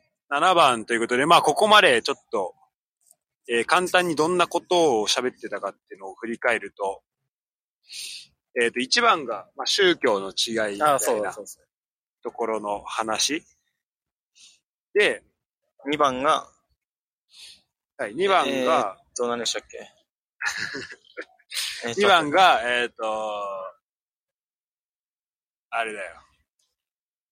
ごめん、今ちょっと、待って待って、6はわかる、4もわかる？2番、3番が、そのユースの話だっあー、わかった。試合中泣いた話が2かな。た。そうだね。で、3がサボった話。そうだね中3で。そうだね。で、は4が、あの、ドイツの同期の話です。そうだね。ケンタ、ケンちゃん。はい。あ、ケンタ、ケンタ、ケンちゃん、二人一緒じゃん。拓也、ケンちゃん、聖吾。はい。で、5番が、まあ、お父さんと、まあ、工藤くんの話で。うん。で、6番が、あれっすよ。あのードイツ1年目の、あの、僕サッカーしたいですの話です。そうです。もうそこで、決めてもらって、スラムダンクの話だ。スラダンの話で。大学の時読んでました。あ、大学じゃない、高校の時読んでました。社会の教科書を縦に。それが、じゃあまあ、何年か越しで、その名言がね、まさか戻ってくる。出てきたっていうことで。こんなことやってるから頭悪かったんだろうな。いや、それはみんなやるから。まあ間違いない。はい、じゃあ、ということでね、えっ、と、7番なんですけども。はい。7っすね。これが7だ。じゃあ。じゃあ、いいただいていいですか？はい。えっと、7番が、6の続きなんですよ。要はそのサッカーしたいですで、動いてるんですか？ですか？うん、サッカーしたいですの話で、その6部のチームに決まって、サインして、で、7番が、あの、ペットボトルを集めてた話なんですけど、えあの、僕がその入ったチーム、僕ドイツ、誰も知り合いがいない状態で入ったんで、あの、サッカーでお金をもらえるっていう感覚がなかったんですよ、まず。うん。ドイツ、今だったら、なんか、6部とかでも、もうお小遣いぐらいもらえるんですけど、うん。そのチームは、固定給ゼロの勝利だけえだったんですけど、あまあまあ1ポイント25か。引き分けでもまあ一応25は入るよみたいな感じで。で、まあ1年目、あのー日本食屋でちょっとバイトしながら、まあ生活的にちょっと苦しかったんで、うん。やってた時期もあったんですけど、うん。そこの日本食屋に関しては、全然不満とかもなくて、うん。給料も良くてよくしてもらってたんで、うん。あの、全然良かったんですけど、あの、サッカーの練習と学校とかを加味すると、できんのが、金曜と土曜だけだったんですよ。で、なんなら土曜だけとかあって、はいはい。で土曜をやるとその場所は夜しか営業してなくて、試合前なのになんか夜中まで、家帰ったら夜中みたいな。なるほどね。そうやったらなんか意味ないなと思って、苦しくても、なんか無理やりやりくりして、で、あの、サッカー頑張って、あの、どっかもっといいとこに移籍できるようにした方がいいなと思ったんですよ。うん。それで、すいませんって言ってやめて、ってなるとまあ、やっぱ金銭的にきつかったんですよ、ちょっと。で、それで、あの、ドイツってペットボトルが、なんかリサイクル文化が発展してるじゃないですか。そうだね。で、それで、なんか、ペットボトルが25セントなんですよ、1本。うん1本買うと、その時先にその分払って、25セント追加で払うんですよ。うん例えば1ユーロだったら、1点、あ1ユーロと25セント払うんですよ。で、そのなんか、か飲み終わったペットボトルをスーパーにあるなんかマシーンみたいなところに入れると、25セントのチケットが返ってくるみたいな。うん。だからなんかホームレスの人とかめっちゃ集めて、うんまあ集めてるじゃないですか。うんお。金になるから。で、瓶が8セント。か6セントか8セント。あ、そうなんだ。えー、違うんだ、あれ。で、ドイツってめっちゃ、それこそ今の時期とか、めっちゃビールののうん瓶飲んでるじゃないですか。ああいうのとか8セントか6セントなんですよ。えそれで、金銭的にきつかった時に、なんか練習終わって、ドイツ人とか、まあそのレベルの選手だったら、みんな、すぐ帰るんですよ。要は。えーお疲れっつって。帰るじゃないですか。その時に、俺と、まあもう一人のやつ、あの、もう一人日本人の、あの、それこそケルン武大学にいて、今はドイ、日本にあるドドイツ系企業で働いてるやつがいるんですけど、ー。うん。そいつと一緒に、あの、ジョグ、ダウンをしてたんですよ。で、僕たちのピッチが、あの、もう、ちびっこから大人まで、同じピッチで俺らが最後に使うんですよ。えー、あー確かにそういうとこあるね。うん。で、ってなると、もう、ペットボトル死ぬほど落ちてるんですよ。練習終わった時にはあ、。そうなんだ。忘れて帰るから、あー子供とかを。それで、なんか俺らは、なんかダウンっつって、一周こう、周りをこうジョグするんですよ。で、それジョグすると、だいたい、まあ、6から8本のペットボトルは集まるんですよ、毎回。えーで、その時まだ、あの、安かったからまだドイツ、ちょっと食べ物が。うん。そうやって集めると、だいたい1.5から2ユーロ集まって、それで、あの、パンか米を買ってたんですよ。安い。ああ、確かにそんぐらいか。最初はまあそれでヘラヘラしてたのが良かったんですけど、いうん。や、やっぱり金銭的に追い詰められてくると、結構苦しくなってくるんですよ。うん。で、今だったら、今だから笑えるっすけど、なんかその、まあダウンで集めてたと。で、リュックに入れていつも持って帰ってたんですよ。で、その、僕の家から、その、換金するじゃないですけど、スーパーに行く道中、あるじゃないですか。うん。その道中に、あのートラムの駅が2つあるんですよ。うん。で、ドイツって、このビールの瓶とかは、基本トラムの駅のゴミ箱にぴょって置いてあるんですよ。脇とかに飲み終わったやつそのまま。みんなあの捨てないよね。だからその拾えるようにちゃんと。横に置いててくれるよね。あの、ホームレスとかの人が、うんまあ、ちょっとでも足しになるようにって言ってみんな置いてくんじゃないですか。うんあのーその道中にある2個を、あのー今だから笑いですけど、こうやって見て、見つけたら、でも誰かがいたら取んの恥ずかしいじゃないですか。うん。だから、俺そこをずっと徘徊して、マジで5往復ぐらいするんですよ。で、ちょうど人がいなくなったタイミングで、ふっって、瓶を集めて、しかもそんな集めたって、24セントとかなんですよ。その三本 3, ぐらい三個集めて、そうだよね。そのために本当にもう15分ぐらいこう、うろちょろして、あ集めて、で、あの、監禁して、で、生きてたんですけどー、すごいな。あの、あの、それで、まあ監禁して、それをまあパンとかに切り替えてたんですけど、その時まあちょうど語学学校も行ってて、あの、語学学校ってまあ外国人だけじゃないですか。うんそれこそみんな体育大に入りたい外国人。日本人、中国人、韓国人だけじゃなくて、本当になんかブルガリアとか、イランとか、まあ本当いろんな国のやつがいたいろんなとこいる。あの、まあ、半分なんか、あいつらからしたらふざけだと思われてたんですけど、なんか、たか金ないんでしょ？みたいな。言われて、いや、金ねえよ、きちいよ、とか言って、へーって笑ってたんですよ。うんで、最初、なんかいつもお昼休憩でみんな下のコーヒーとか、カップケーキみたいな、買うんですけど、うん。それが1個まあ3ユーロぐらいするんですよ。うん。そんなの払えないから、俺はいつも自分で、お前ら出せとか言って、もう出せとか言って、まあパンを持ってたんですよ。パンと、まあ、ハムとチーズみたいうん。な、挟んでて。で、俺とそのもう一人の、そのさっき言った同じような日本人のやつも、まあ結構金銭的にきつかったから、うん。そいつと一緒に、お前ら出せとか言ってたのふざけて。最初ふざけだったんです。うん。だんだん、その時メンザあるじゃないですか。あの、学食食堂、学食。学食が2.6ユーロだったんですよ。うん。だいたい基本的に。うん。で、300ちょいぐらい、当時だったら。うん。最初みんなと一緒に学食、授業終わって学食行く、みたいなのが流れだったんですけど、ある時、学食すら高くなった時期があったんですよ。俺らからすると。2.6が。そう。で、俺とそいつで、お前ら、メンメンザ、まあメンザって言うんですけど、メンザ行くでしょ。ダセーとか言って。メンザダセーとか言って。メンザすらももうメンザすら払えなくなってきて。で、最初あいつらもケラケラしてたんですよ。う。うんい。や、お前ら何言ってんお前、お前らマジで何してんだよ、みたいな。笑って、で、じゃあね。で、別れてたんですよ。免罪行く組と、俺とそいつは家に帰って自炊する組と。ああ、なるほどね。自炊の方がまあもちろん安い。うん。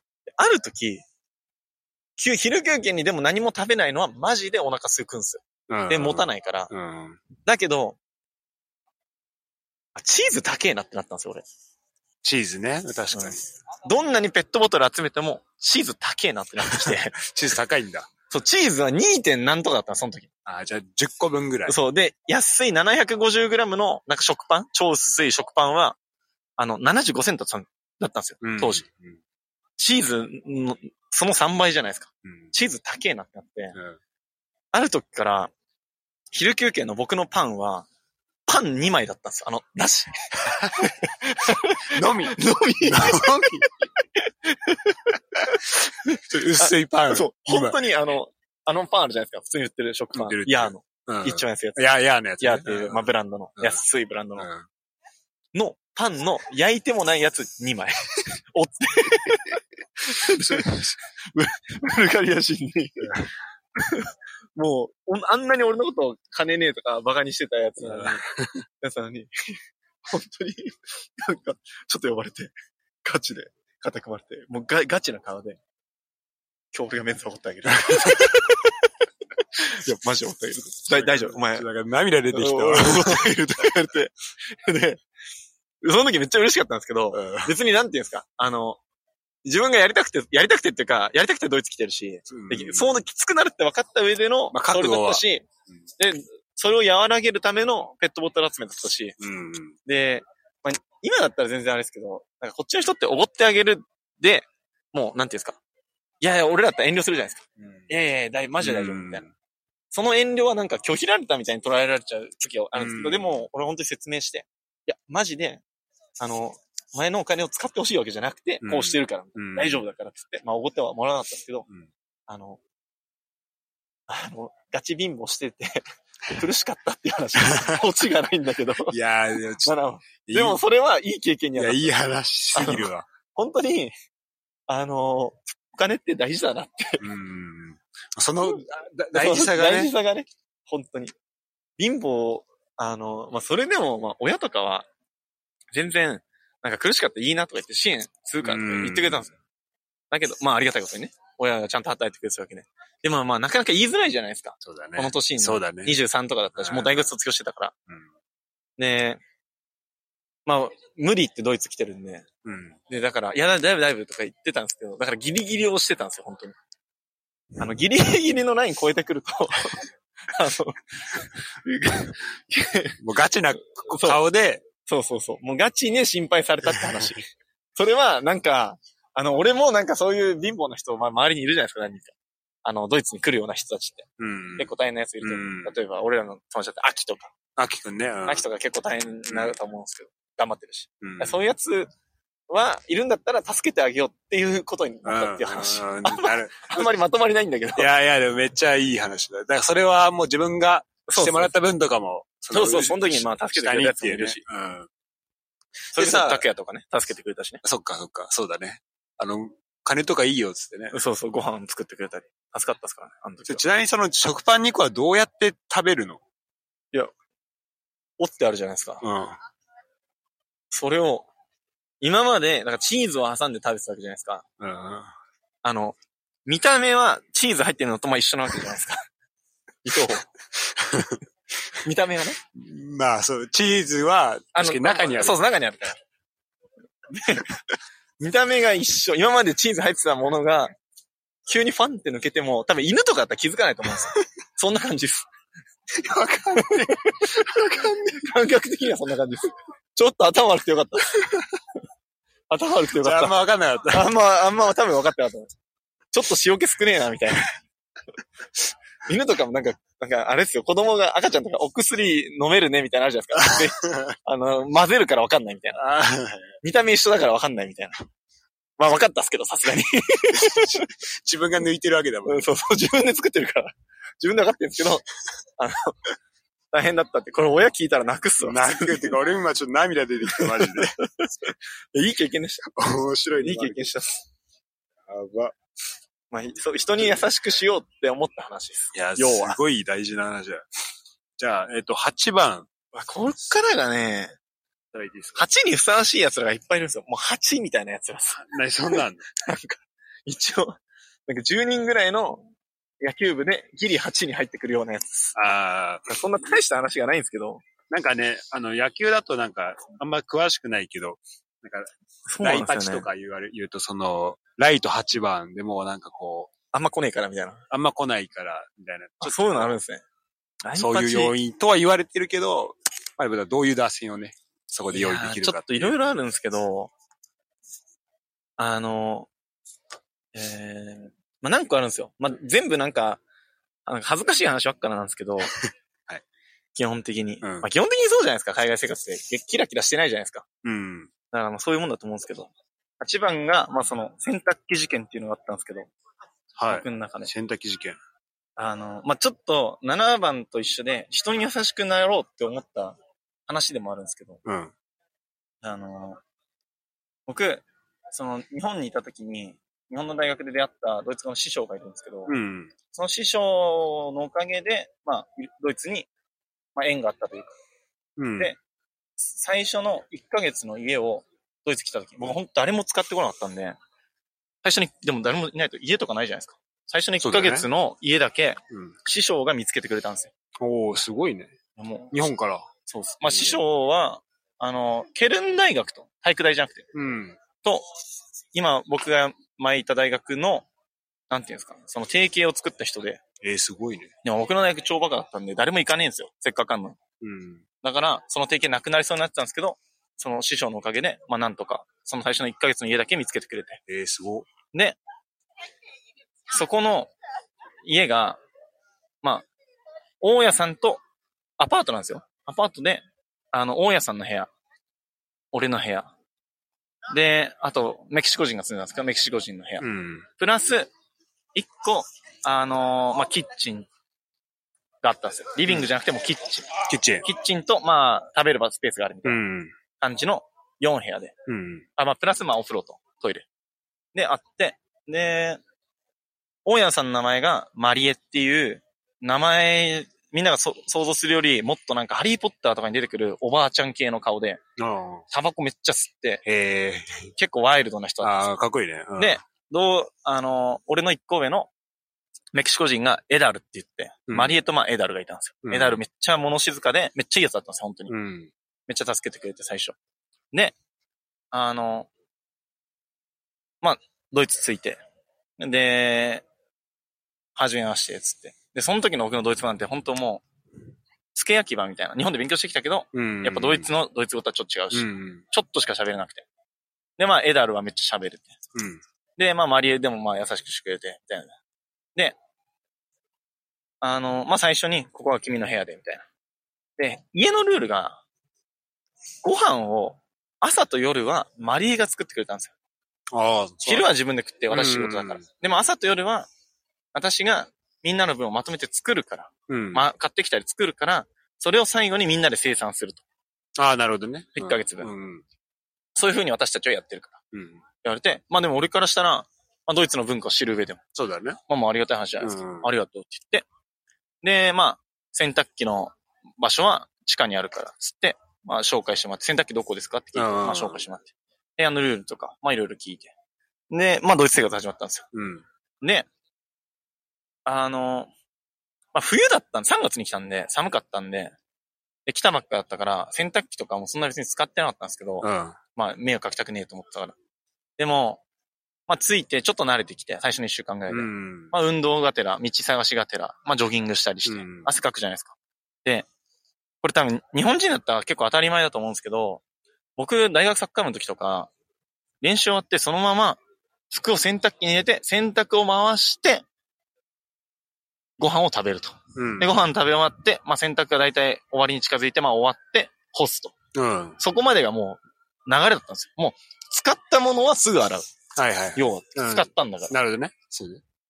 でも、ドイツってめっちゃ貯めるんじゃないですか？そうだね。洗濯物。うん。ほんと一週間に一回とかじゃないですか？そうだね。まあ毎日はないね。絶対ないじゃないですかありえない。なんか、多分、あの人たちはなんかエコとか、なんか、俺そのエコはな、それある意味エコじゃないんじゃないと思うんですけど、うん。なんか、環境に優しくないとか、そんな何回も使うのとか、もう、も、なんか節約というか、ドイツまあそうだ謎のケチがあるじゃないですか。うん。まあま僕もどっちかというとケチだと思うんですけど。あ、フランスもそうだったよ。あ、そうなんですか、うんヨーロッパだと当たり前なのかもしれないですけど、うんそれで、まあ、一週間に一回洗うみたいな感じだったんですよ。うんで、僕はまあそんなのも知らないから、来た当初誰も教えてくれないというか、まあ知り合いがいないし。うん。で、あの、洗濯を、あの、聞いて、場所を聞いて、うん。で、洗濯、まあしたいと。言ったら、なんか、あ、したいじゃねえや。で、洗濯機使ったんですよ。まず一回目。うん。で、その時に、終わった後に、なんかマリエになんか言われたんですよ。でも俺全然ちょっとよくわかんなかったんだけど、別になんか笑ってるから、なんか俺もヘラヘラしてたんですよ。笑ってとりあえず過ごしたみたいな。あーよくない、日本人のよくないとこですけど。あの、傾向的にね。うん。で、終わって。来たばっかって本当何言ってるか分かんないもんね。本当に何言ってるかわかんなくて。うんで、それで、なんか、あのー次洗濯するとき、てかまたまあ運動して、で、汗かいたから、汚いから洗おうと思って、洗濯機。洗濯回そうセットしたときに、なんか、表示が、終わる時間が2時間何分ってなってたんですよ。ええ。あのノーマルだと2時間何分、まあ、結構長いんですけど、うんドイツのやつ。だから、あの、早いっていう意味のシュネルっていうところにボタンを変えて、うん。だからまあ、なんていうんですか、えー、炊飯器で言うなら早炊き、はいはい。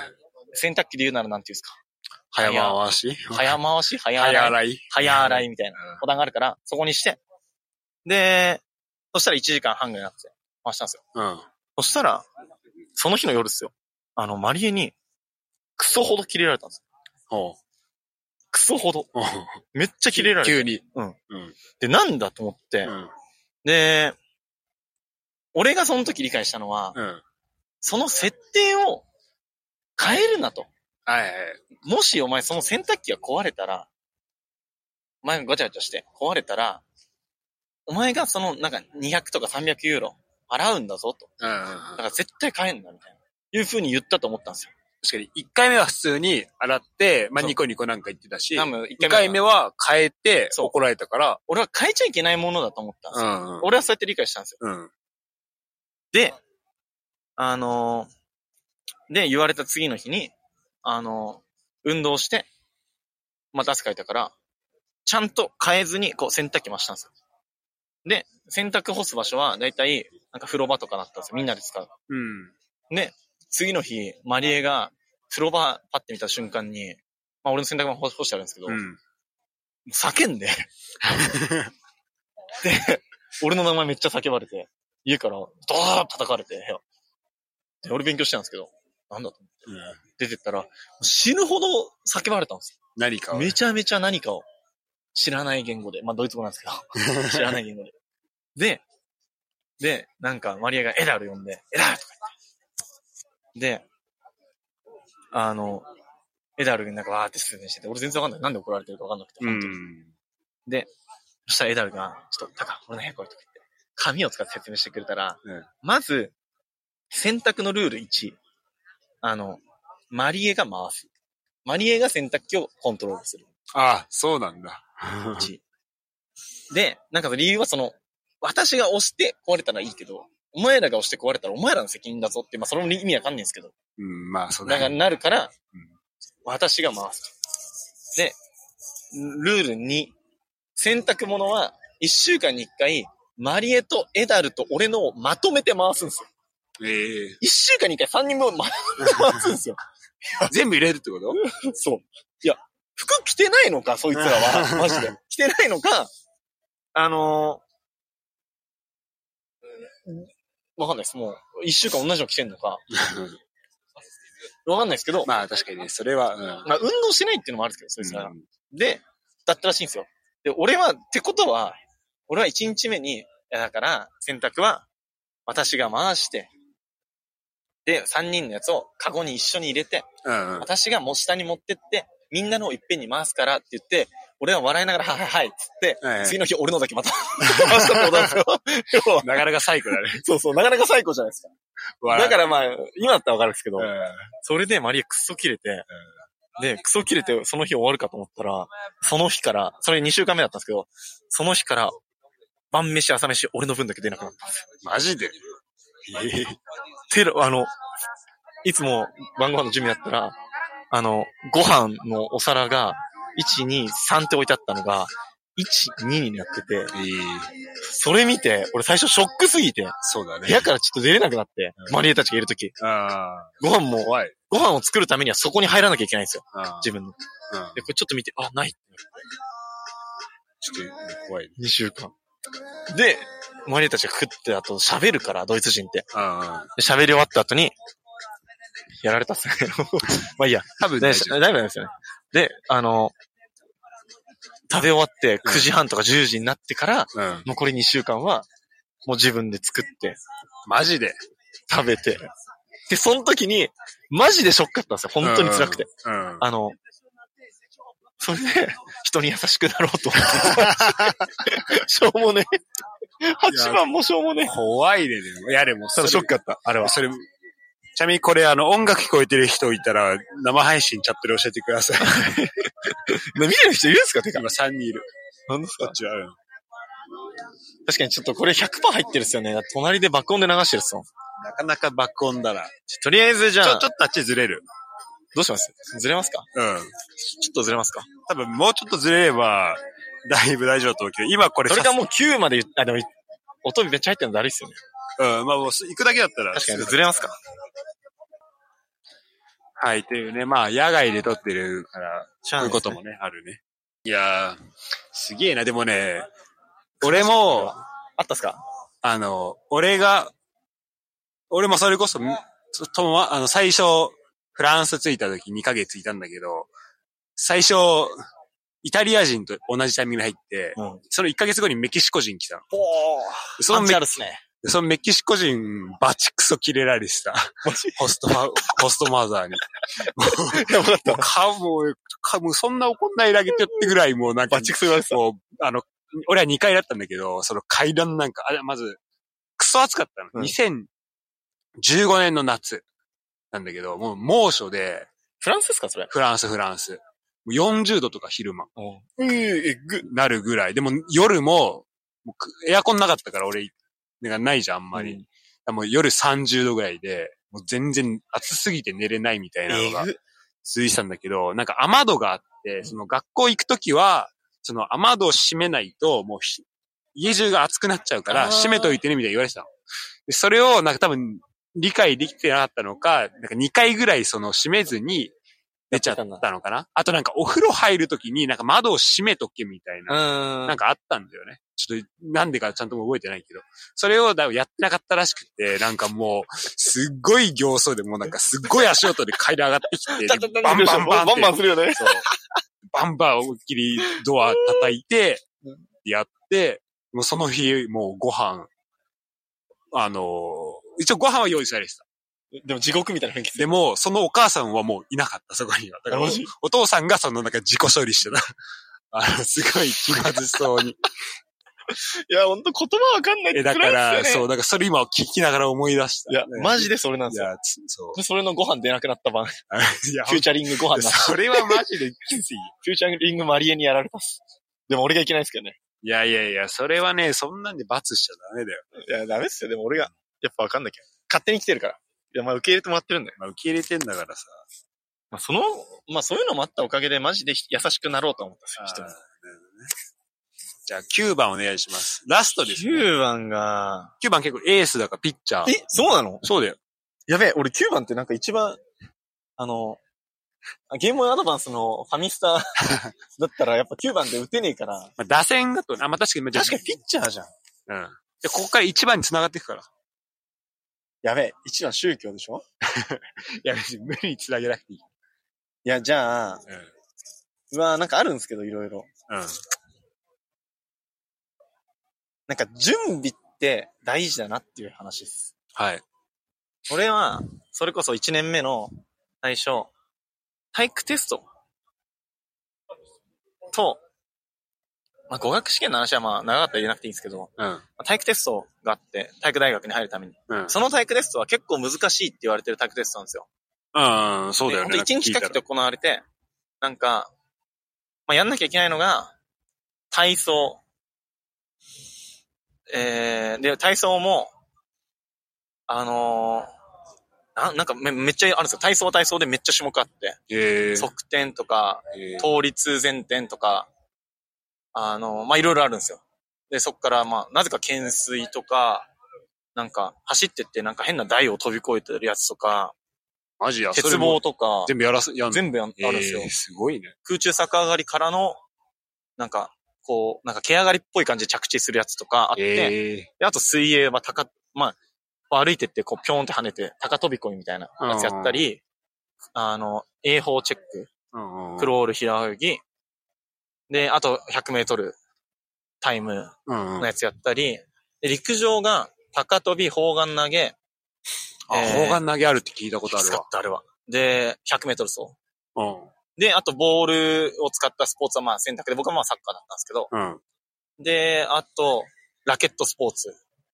あ俺は卓球選んで、うん。テニスとかバドミントンとかあるんですけど、あとなんだっけな。まあ、あとなんかあって、で、それはテストなの？体育テストです。えーで、最後に3000メートル走だったんですよ。男は。で、僕、まあ、いろいろと運動結構音痴なんですよ。あ、そうなの正直。まあ、サッカー、なんていうんですか、サッカーやってるやつとは思えないスピード感なんですよ。足の速さとか、ぎこちなさとかあ、。そうなの？マジマジです、マジです。ええで、まず水泳金槌なんですよ。あ、そうなんだ。で、俺マジ毎日水泳練習して。うん。で、砲丸投げやったことないんですよ。毎日砲丸投げ練習し、もうスポーツ科学的には大間違いなんですよ。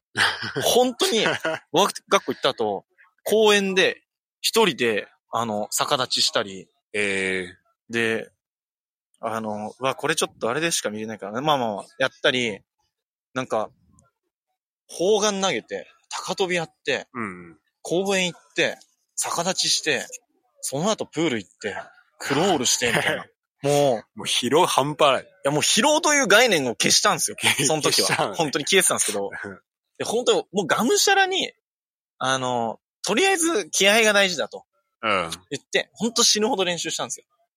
方眼とか全然クリアできそうじゃなかったんですけど、なんか、それで俺、ブログ始めたんですけど、今全然更新してないですけど、あ、そうなんだ。ブログに書いたら、それで友達とかがわざわざ、なんかビデオを撮りながら、こうやってやった方がいいよとか、あ、教えてくれんの？今俺教育実習で小学校行ってんだけど、ええ。あ、の、そこの先生が方眼の先生だったから、ええ。教えてあげるって言ってくれてるからとか言って、そのおかげで方眼もクリアできて、あ、すごいね。ギリギリになったんですけど、うん。鉄棒も毎日やって、クリアできるようになって、ただ、僕の中で怪しかったのが、100メートル走。と、100メートルのタイムが13.4秒なんですよ。多分サッカーやってりゃ、あの、いけるんですけど。うん。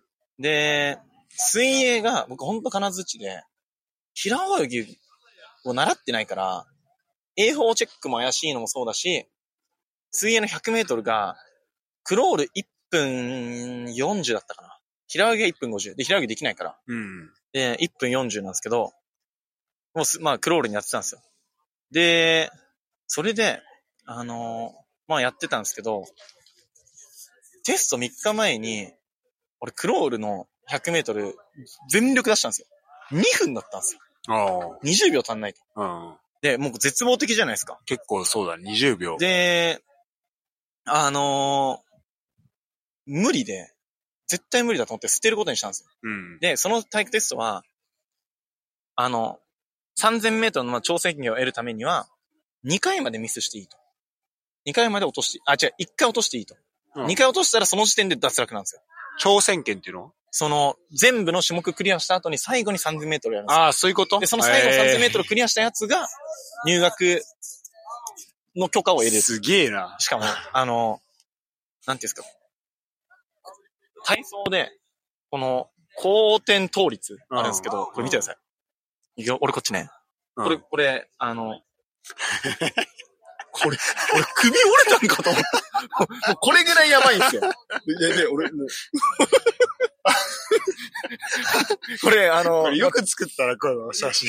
いや、なんか、俺、本当にやばいのを伝えたかったんですよ。で、それを、これをブログに書いたおかげで、もうどうしても、なりふにかかってやられなかったんです。それでこ広がってた。れちょっと、あの、音じゃ伝わらないんですけど、そうだね。本当に後転倒立からのちょっ、と記事読んでほしいね。このちょっとあの、あのちょっと後で LINE で教えて。LINE で送ってどっかに貼っててください。貼ってこのお願いって記事。これのおかげで、まあ、助けて、俺もう、俺本当にこれ、首からこう落ちて、死ぬかと思ったんですよ。一人で、ふっ倒れて。今ちょっと LINE 送れる？あ、今送ります。ちょっとチャットに貼っとくわ、はいこれ。で、それがあって、まあそういうのもあったから、俺本当に毎日練習したんですうんよ。で、後転倒立も教えてもらって、友達にす。ごいわ。で、できるようになって、まあ、今できるかってわかんないですけど、うん。で本当にやったけど、クロールだけはダメで、今送りました、LINE で。ありがとう。まあまあ、そんな感じだったわけですよ。いや、これ運動音痴伝わるっしょ、さすがに。これは。やばいっしょ。で、俺100メートルも、足遅いから、まあ足遅いから俺プロサッカー選手に慣れてねえんだなと思うんですけど、全然。チャンスなかったなと思うんですけど、あのーまあ足遅くなくても、慣れたかって言われたら多分まあ怪しいところであったんですけど。やっぱ基準が高いよ。いやまあ、でもまあまあ、それで13.4って多分普通にサッカーやって入れるんですようん。それも、まあ、いろいろ繋がってんですけど、俺、聖夜さんに会った方が、俺、マジ入るか微妙なタイムだったあ、6番のせいやさんね。そうそうあの、6番。本田圭佑。そうです。あの、前回の聞いていただければ分かるんですけど、聞いていただ6番の、6番の話で出てきた本田圭佑の聖夜さんって方がいるんですけど、その人が、なんか、高さとか言って、大学でも、結局、陸上のスパイク使うから、ギリギリなら陸上のスパイク買えばって言われて、うん。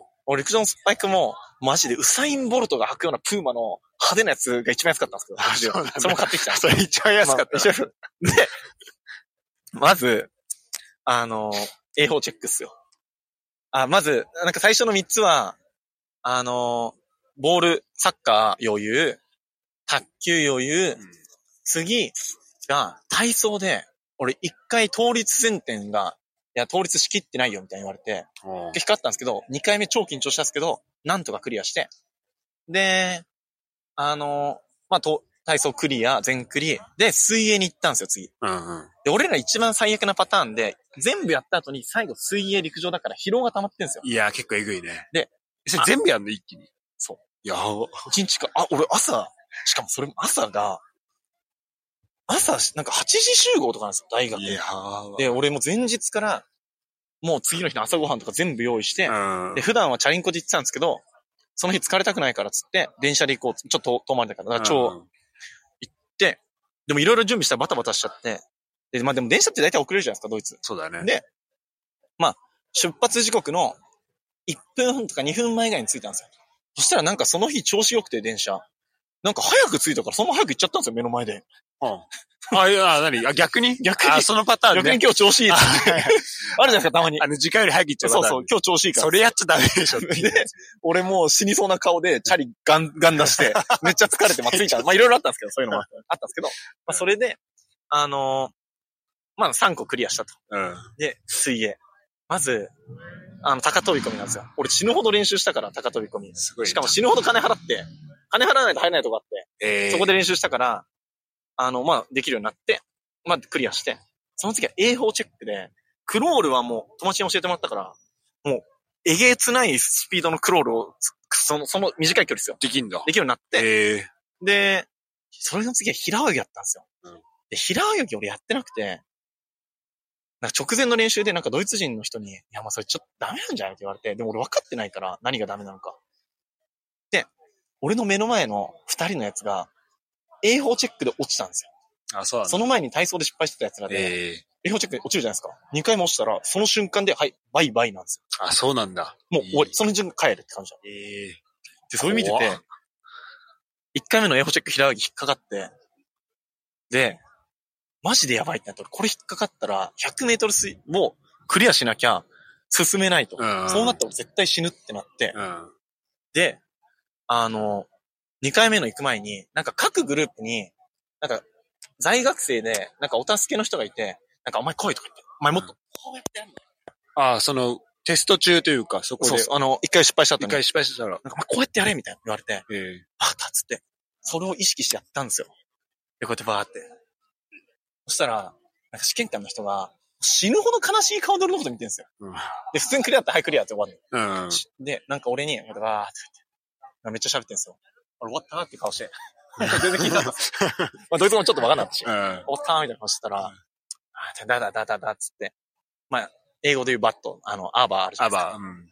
で、なんか、ドイツ語で、あの、まあ、だけど、合格にしてあげるよ。って言われたんですよ。アーバーベシュタンデンって言われて。ええその瞬間、おっしゃーっつって。そのその教えてくれたやつに、もうマジでこんなお辞儀して、死ぬほどお辞儀して。で、やばいね。で、いざ100メートル水泳行ったんですよ。で、俺迷ったんですよ。100メートル水泳でククリアできりゃいいけど、うん。クリアできなかった時。でもなんかみんな本番になるとタイム上がるみたいな。なんかみんなめっちゃ応援してくれるからうん。言うんですけど、いや、俺20秒縮められねえよと思って。で、失敗した20秒ら超疲労困憊のまま100メートル走だったんですよ。うん。俺100メートル走そんなんで行ったら絶対受かんないと思ったんですよ。うん。でもなんか外から語学学校の友達とかが、おのーとか言って、これで、えいけいけみたいな。や、マジみたいな顔してたんですよ。うん。でそれで、まあ、いざ俺の番になって。みんな、高、あの、スタート台に立つんですよ。で、こう飛び込む。早いから。うん。俺だけもう、壁蹴りスタートにしたんですよ。いや、alles gut bei dir? gut, ja. Also wir, wir nehmen so. Ciao, ne? Alright. チャウチャウ。俺どこまで話したっけ？えーっと、まあだから普通に、線いねえんですせ、逃げろっつっちゃうだって。その、あれだね。えーっとどこまで、言ったっけ？えーっと、100ガチでやったら体力ない、あ、そうだ。なくなるけそどで、俺だけ、その高飛び込みでみんな、この、スタートポジションに立ってるんですよ。うん。あの、で、俺は水の中にいるんですよ。うん。でも壁蹴りスタートみたいな、なやつもいたんですよ、全然。だから別に悪いことじゃないですけど、うん。位置について、つって、まあ、準備するじゃないですか。よーい、でみんなまあ用意するじゃないですか。ドーンってパーンってなった瞬間に、俺顔だけピョってつけてすぐ出たんですよ。ピョってつけて、マジで。パパーンっつって、俺だけパパーンっつって終わったんですよ、秒で。で、そしたら、試験官が3人来て、見もしないで、速攻集まってきて、どうしたみたいな。気持ち悪かったかみたいな。大丈夫かみたいな言われたんだけど、そっちで俺はもうもうそうするしかなかったから、いうん。や、あの、あれです。あの、一回の失敗です。って言って、失敗大丈夫です。つってうん、パーって逃げて。うんで、まあ、あの、まあ陸上になったんですよ。ええでそこまで来ると、最初にグループ結構いたんですけど、30とか40ぐらいいたんですけど、もう全然残ってないんですよ。ええ10ぐらいになって。でも、あと、みんなあとない状況だよね、今そうです。もうみんななんか絆ができてくんですよ。ええあ、頑張ろう、頑張ろうぜ、みたいな。ええいい、いいで、ね。まず、砲丸投げ僕、死ぬほど練習したから、あの、7.5ぐらい、5メーターぐらい飛ばさなきゃいけないんですけど、うん。俺、8ぐらい飛ばせるようになってたんですえー、すごいね。よ。もう死ぬ、で教えてくれたし、死ぬほど練習したし。うん。なんか、まあ、日本人で細いからみんななんかどうだろうみたいな話で。で、砲丸投げのルールって、く投げ終わった後、この円の、この、真後ろから出なきゃいけないんです。外から出たら失敗になるんですよ。投げ終わった後に？そうです。投げ終わった後、その円の、この、真後ろ、この円があるじゃないですか。うん。真後ろから出ないと失敗なんです。外に出たりしたら、例えば投げた後に、パワー使って投げて遠心力で円から出たら失敗になっちゃうんですよ。ああ、そういうことね。うん。だけど、まあ俺は、こうやって、バーンって投げて、おーみたいになるんですよ。うん。で俺もなんかめっちゃ透かして、いや、上だよみたいな顔して、そしたら俺、そ、それ出んの忘れてて。で、しょうがない忘れて、忘れそうになって、そしたら、あの、あ周りの見てる奴らが、あの、ドイツ語で、後ろーって言われて、危ね危ねっつって、めっちゃ、大サポートめっちゃ冷や汗で、まあクリアしたんです。その後高跳びで、うん。俺、ハサミ跳びで一回クリアしてたからいけると思ったら、うん。あの、まず一回失敗して、うん何人か失敗して、3回チャレンジできて、140なんですよ。まあまあ、ちゃんと練習すれば余裕なんですけど、うん。で、2回目だったら、みんなクリアしていく中、俺だけ失敗したんですよ。おー俺ここまで来たのに、高跳びで落ちんのと思って、確かに全然ノーマークだったわ。そう、ノーマークの高跳びうん。に刺されそうになったんですよ。うん。そしたら、そのさっき助けてくれた、あの、在学生のやつが来て、おーお前、マジで、もっと、勢いつけていけ、みたいな。もっとテンポつけて走っていけよ、みたいな。って言われて、そしたら分かったっつって、これで失敗したらお前のせいだぞと思いながら。だから、まあ、もうダッシュで走って、で、バーって行ってバーンってったら、飛べて、おー、すごいね。俺もうマジで日本語で普通に、よっしゃーとか言って、そしたらなんか周りのやつとかも、まあドイツ語で、ね、まあ英語で言うマシーンあるじゃないですか。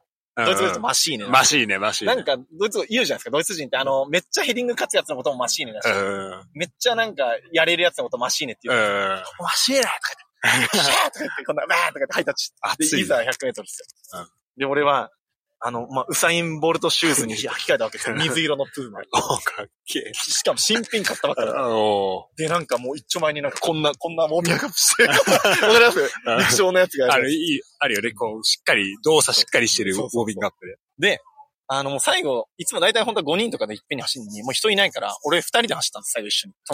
俺と、まあ、俺失敗してたから、俺だけ最後で走る順番。で、アップとか、俺のアップ見て、あのスパイクを見て、俺と一緒に走るやつが、お前絶対速いじゃん、みたいな 言われて。そうだね、ガチ俺マジでし心配なんだよね、みたいな言われて。言われて、俺もなんかこんなもう一丁前のパーンパーンパーンみたいなアップしてるんだけど、それ言われて、いや、俺もギリギリなんだよね、つって。嘘でしょみたいな顔されて、なんかそれで、まあ、スタート台だったじゃないですか。うんで、一緒について、あダンっつって、多分スタートダッシュめっちゃ決まったんですよ。で、決まったんだけど、そのギリ入るかもって言われたやつに結局最後抜かれて、ウサインボルトなのに、靴だけ。見たことないで入ったんですよ。で、あの、終わって、はい、来て、はい、お疲れ様って、試験官の人が、集まって、とか言って。まあみんなここまでよく頑張ったみたいな。まあ、まあここで受かれば、まあダメだ、ダメで帰る人もいるけど、みたいな。受かればあと3000メートルだけだから、みんなで頑張ろう、みたいな。うん。じゃあ、はい。高人、大野、つって。なんか普通にみんなの名前言った後に、君、はい、12点何とか。ああ、言われんだ、君そこ11点何とか。ええで、こんなみんな拍手して。俺の時だけ、高人、大野、はい、つったら。めっちゃなんかあのミリオネアみたいに、こんな、見るもんとじゃないですけど、こんな、あの、ファイナルアンサー言った後のこのミリオネアの、みたいなやつ感じで、13点？みたいな。ドイツ語で、コン、あの、ぷあの、13点の点をコンマって言うんですけど、うん。13点？コンマ？みたいな。食べて、だいぶいい。食べて、俺もええやろ、こんな顔なってんすよ。うん。そしたら、4とか言われて、おーとかなってみんななんか笑ってんすけど、俺マジふざけんな死ねと思いながら、みんなめっちゃ笑って、わあやるな、しいねとか言って、え言って、で、まあ最後3000メートルになって、もう3000メートルなんて、もう大学サッカー部の時思えば、余裕なんですよ。えうんまあ14、1周4分20とかで走ればいけたのかな ?4 分か4分20で走ればいけるぐらいの。だから、うん。ね、ちゃんとやってればももう、もう3000メートルとか、みんな、ドイツ人ってめっちゃ持久走に苦手で、う。うん、そうなんだ。で、あの、バーンって始まった瞬間、俺だけもう爆走して、一人で。知ってますこれ。俺爆走したんですよ。一人でダーン もう、もう、そこまで来たら、もう爆走なんですよ。今までの鬱憤を晴らすかののよように。今まで恥ずかしかった。疲れてるとこじゃもうハイになってるから、ダーッつって、強で、ドえ。イツ人はみんななんかもうギリギリのタイムでみんなでゆっくりこう走るんです。ゆっくりっていうか、本当にきついから。あの、ちゃん3000でと。落ちるやつもいるし。ああ、そうなんだ。そこまで来て。しかもえー3000は落ちたら一発で終わりなんですよ。あ、そうなんだ。俺だけ。だからもうみんなで、でもなんかそれを見た、なんか、トライアスロンかなんかやってるやつ、多分ちょっと悔しかったんだろうね。俺が目立ってて。あ、そいつよりも早かったな。しかも最後は、あの、体育大のスタジアムわかります？あ、わかるわかるあそ。こでやるから、うんもう応援団めっちゃいるんですよ。全員が一緒にやるから。ええ男と女別で分かれて、うんみんなで最後、えーえーみたいなもうパーティーみたいな感じなんですよ。ええで俺が一人で目立ってっから、わーみたいになってんですよ。一人でこう爆走してるやつに対して、じゃーとか言って。で、それ多分悔しかったから、うん途中で、多分そいつ、もう、本気出してきて、うん俺抜かれたんですよ、普通に最後の一周ぐらい。ええ強いね、やっぱり。あの超速くて普通に。うんでも全然それには勝てないけど、俺もまあ余裕でゴールして、うん。そしたらゴールした後に、なんか、お前1位だな、早えな、とか言って、もうみんな俺が1位だと思ってんですよ。途中目立つそうそう、目立ちすぎて。俺 なんか俺1位扱いされるし、お前すげえな、とか言って、やってクリアするし、で、なんか、あの、あちなみに、聖郷はそれ、はやあいつも爆走したらしいんですけど、お俺と違うタイミングだったんですけど、あいつ、早すぎて、あれみたいになって、一周をかしめた。伝説の男。やあいつ一周をかしてますからね。あれあれ俺ゴールじゃないんだっけ？みたいな、早すぎて。こんなタイムのはずないみたいな他も。一周はい、謳歌したんですけど、まあ、俺はなんか一位扱いになったんですうん。よ。で、まあそれで、なんかそれやって思ったのは、俺マジで死ぬほど練習したんですよ。一ヶ月半ぐらい。で、うんもうなりふり構わず、もうあの、まあブログ見ていただけばわかるんですけど、あの集体を晒し。でもそしたら、助けてくれる人がいて、そしたら A4 チェックで俺だけ引っかかんなくて、クリアしてくれて。うん。そしたらなんかこの在校生がなんだかんだ助けてくれて。いやね。でも本当に、なんていうんですか。やっぱ準備って、準備、なんていうんですか、もうめちゃめちゃしたら、なんか結局なんかどっかで、本当になんかししたら、なんかどっかで手を差し伸べてくれんだなっていうのが、あの、体育テストの準備の話です。いや、すごいわ。あれね、マジで、すぎる。マジで痺れた。いや、しびれた。痺れたね、あれは聞。いててしびれたわ。でも逆に、俺その時の語学テストはもう、全然できてなくて、うんその、でも体育テストに全振りしてたから、語学テストは、それこそだから体育テスト死ぬほど緊張したんですよ。うん。受かるか受かんないかわかんない。うんうん。語学テストは、もう絶対落ちるって分かって受けてたから、緊張の気の字もなかったんですよ。うん。逆にね。だから、やっぱちゃんと準備して、確かに。ししたら、うん。緊張するけど、うん。ちゃんと準備しなかったら、ある意味もう緊張すらできないい。や、そう。なるほどね。うん。それも感じた。だああ。準備って大事だようねっていう。ん。確かに。まあ、聖語の一周を犯したら 死ぬほどそれは笑ったけどやばいねいや、そんな話っすね、9番まいで。やー、9番までいただきましたね。いろいろあったっすけど。ちょっと、バーガイ編とかは、坂の方で喋るとかそうですね。じゃああ一回るとして切って、、ちょっとあの、コメントをもらっ、あの、あそうだそうだちょっといただいてるので、はいちょっと何個か読んでいきますね。YouTube の方。この時間に見てるはレアっすよ。ちなみに今まだ、あの、今日本から見てくれてる人、人もいます。マジそれが優先しましょう、さすがに。はい。今、今日本クソ明るいらしいです、もう。そうでしょなんでこんな3時とかじゃないですか？なんでこんな時間に起きてんだろうって。なんでこんなに起きてんだろうってもう言ってるけど、ちょっと待ってね。はい。はい。えーっと。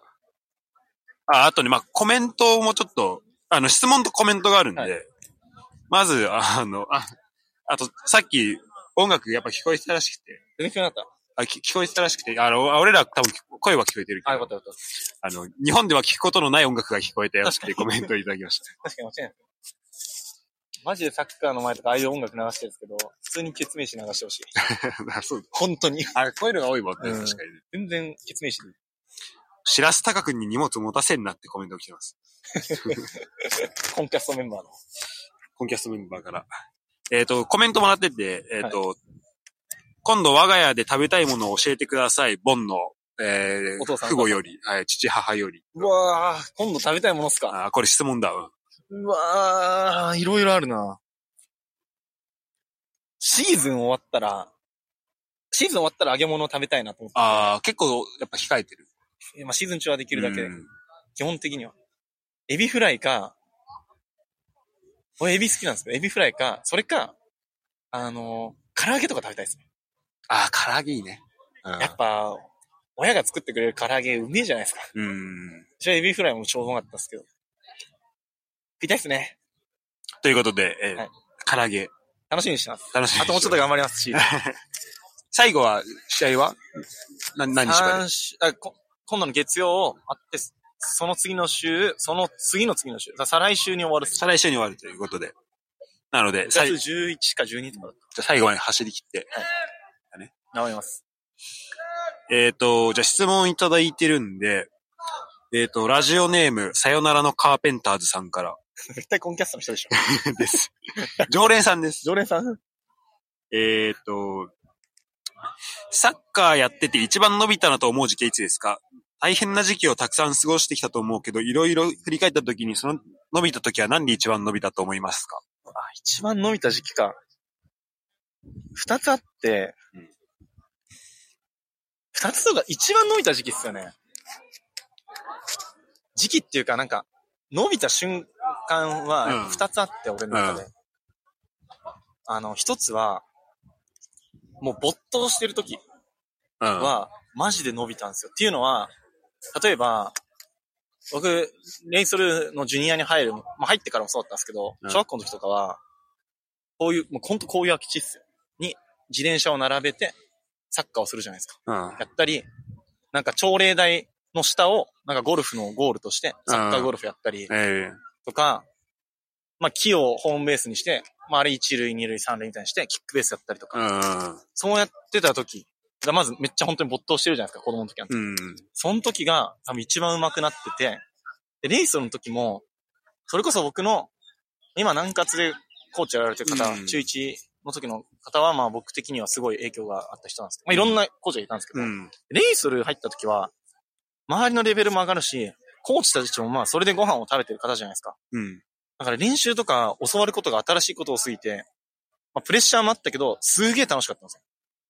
あの、その中日さんの時はマジ恐れてたんですけど、正直。あでも伸びてるの分かってたし。うんで、その緊張感のある中の没頭はもうさらに伸びたっす。あー、なるほどね。っていうのはただの没頭じゃなくて、そうっすもう緊張感込みで、の。あともう一個は、まあ、自発的にやってる時とか、まあいろいろあるんですけど、僕、ユースの時と大学の時、試合全然やらなかったんですよ。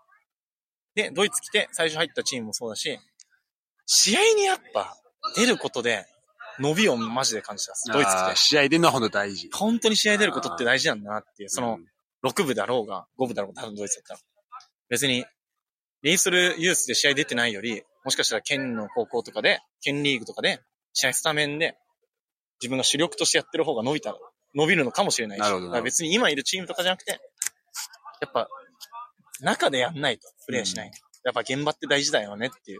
だから現場でやってる人たちはすごいなってます。だからケンちゃんとかやっぱすごいよね。確かに。うん。現場じゃないですか。現場で。あ、えっ、と、ちなみに、ともこさんから、あ、ともこさんって言っちゃったわ。えっと、ボンの父母、コメントの名前ね、ともこさんになってるんで、から、えっと、唐揚げ歌、受けたまわりましたという。めっちゃ嬉しい。頑張ります。あと、コメント、優勝します。質問また来てて、サッカーやってるやつあるあるだけど、決名、決名詞で好きなのは、仲間ですか？えっと、僕が好き、一番好きなのは、覚悟はいいかっす。知ってる？わかんない。え、これマジ聞いてほしいです。い。あの、俺、4部の練習参加行くバスの中とか、試合前とか絶対覚悟はいい。覚悟はいいか。でも、仲間と、あと、涙と、うんあと、バラードは、めっちゃいいです。あやっぱそこやっぱそこですよ。もう世代じゃないですか、僕たちは。そうだね。そう世代ですよね。あと、オレンジレンジとかね。オレンジね。いいっすよねそうだね。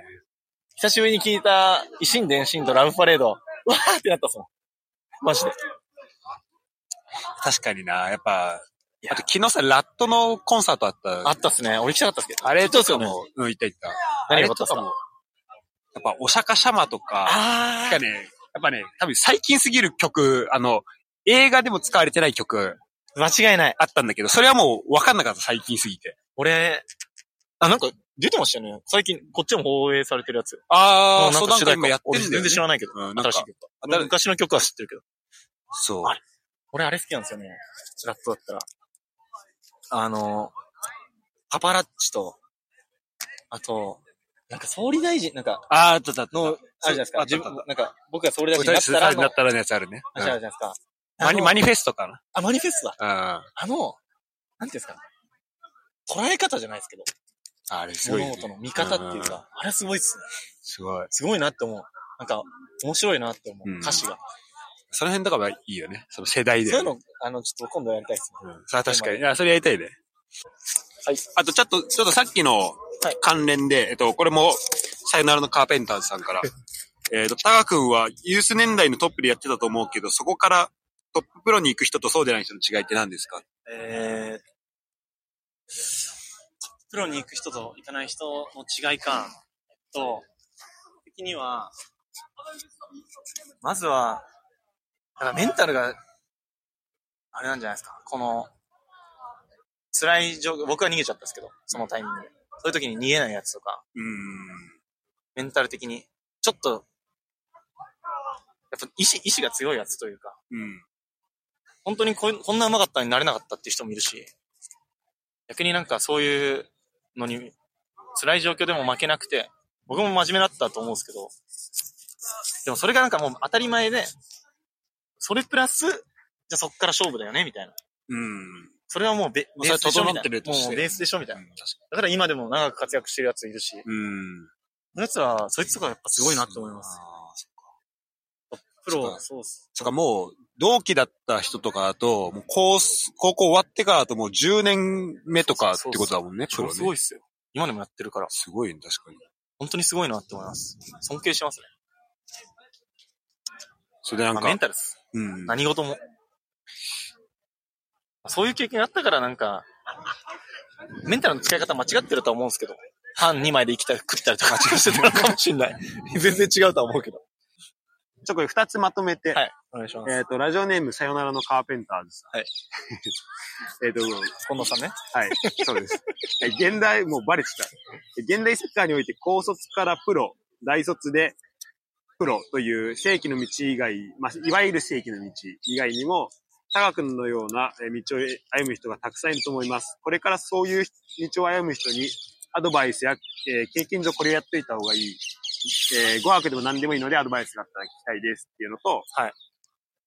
あと、まあ、サッカー選手でも言語の壁という言葉が使われますが、どれくらいの壁なのでしょうか？えーテレビで見てる側からすると、サッカー上手ければ話せなくてもいいじゃん。だってサッカー上手いんだしってなります。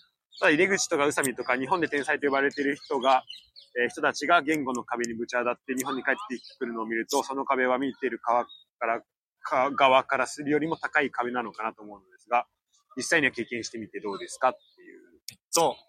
正直、その、トッププロの人たちだったら、もしかしたら、言葉の、本当のトッププロだったら、うん。多分いらないと思うんですよ。正直日本代表選手だったら、なくてもいけることはいけると思うんですけど、まあ、海外で、特にまあ、カブリーグだったらほぼドイツだし、ドイツ語だし、しかないし、うんサッカーするんだったら、てかカブリーグとかから上に行きたいんだったら、言語がなきゃいけない理由としては、サッカーは特に僕とかは、一人で状況を打開できる選手じゃないので、チームで戦えないといけないので、うん。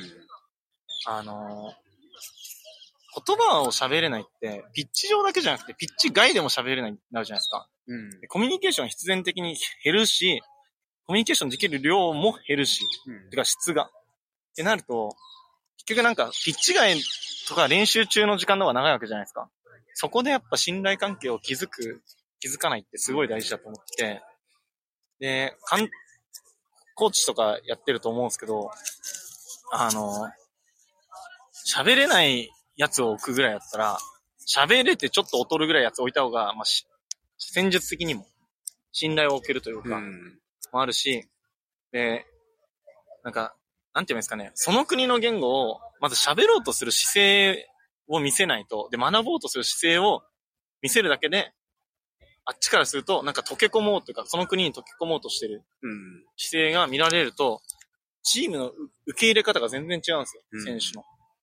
で、だから自分で自分のプレー環境を良くするために、やっぱ、言語を喋れた方が得だよねっていうのと、なんか僕のイメージだと、あの、ウイレとか、FIFA とかでこう、選手の、なんかまあ六角形とかあるじゃないですか。あるね。うん。攻撃とか、守備とか、うんスピード、うん。タクティックとか、うん。そういうのあるんですけど、海外とかでサッカーをやるんだったら、まあ、特にトッププロじゃなくてアマチュアから上に行きたいと思ってるんだったら、うん。そこに僕は語学力も入ってると思ってて、だあからそこが上でも語学力が明らかに欠けてると、やっぱり使いづらいんじゃないかなって思います。で、もう一個が何でしたっけ？これからなんかそういう人に向けてみたいな。あ。あそうだね。その、そうね、そういう、まあ、いいわゆるその高校からそのままプロ行く人とか、大学から行く人とかじゃなくて、そういう人にこれはやっといた方がいいよとか、こういう考え方がいいよみたいなのが。と、じゃあぼじゃあ自分に当てはめればいいってことですよね。要は自分が後悔してることそう、まあそうだね、確かに。それ僕はそれ聞きたいかも、えっと、一個後悔してんのは、えー、筋トレ。筋トレです。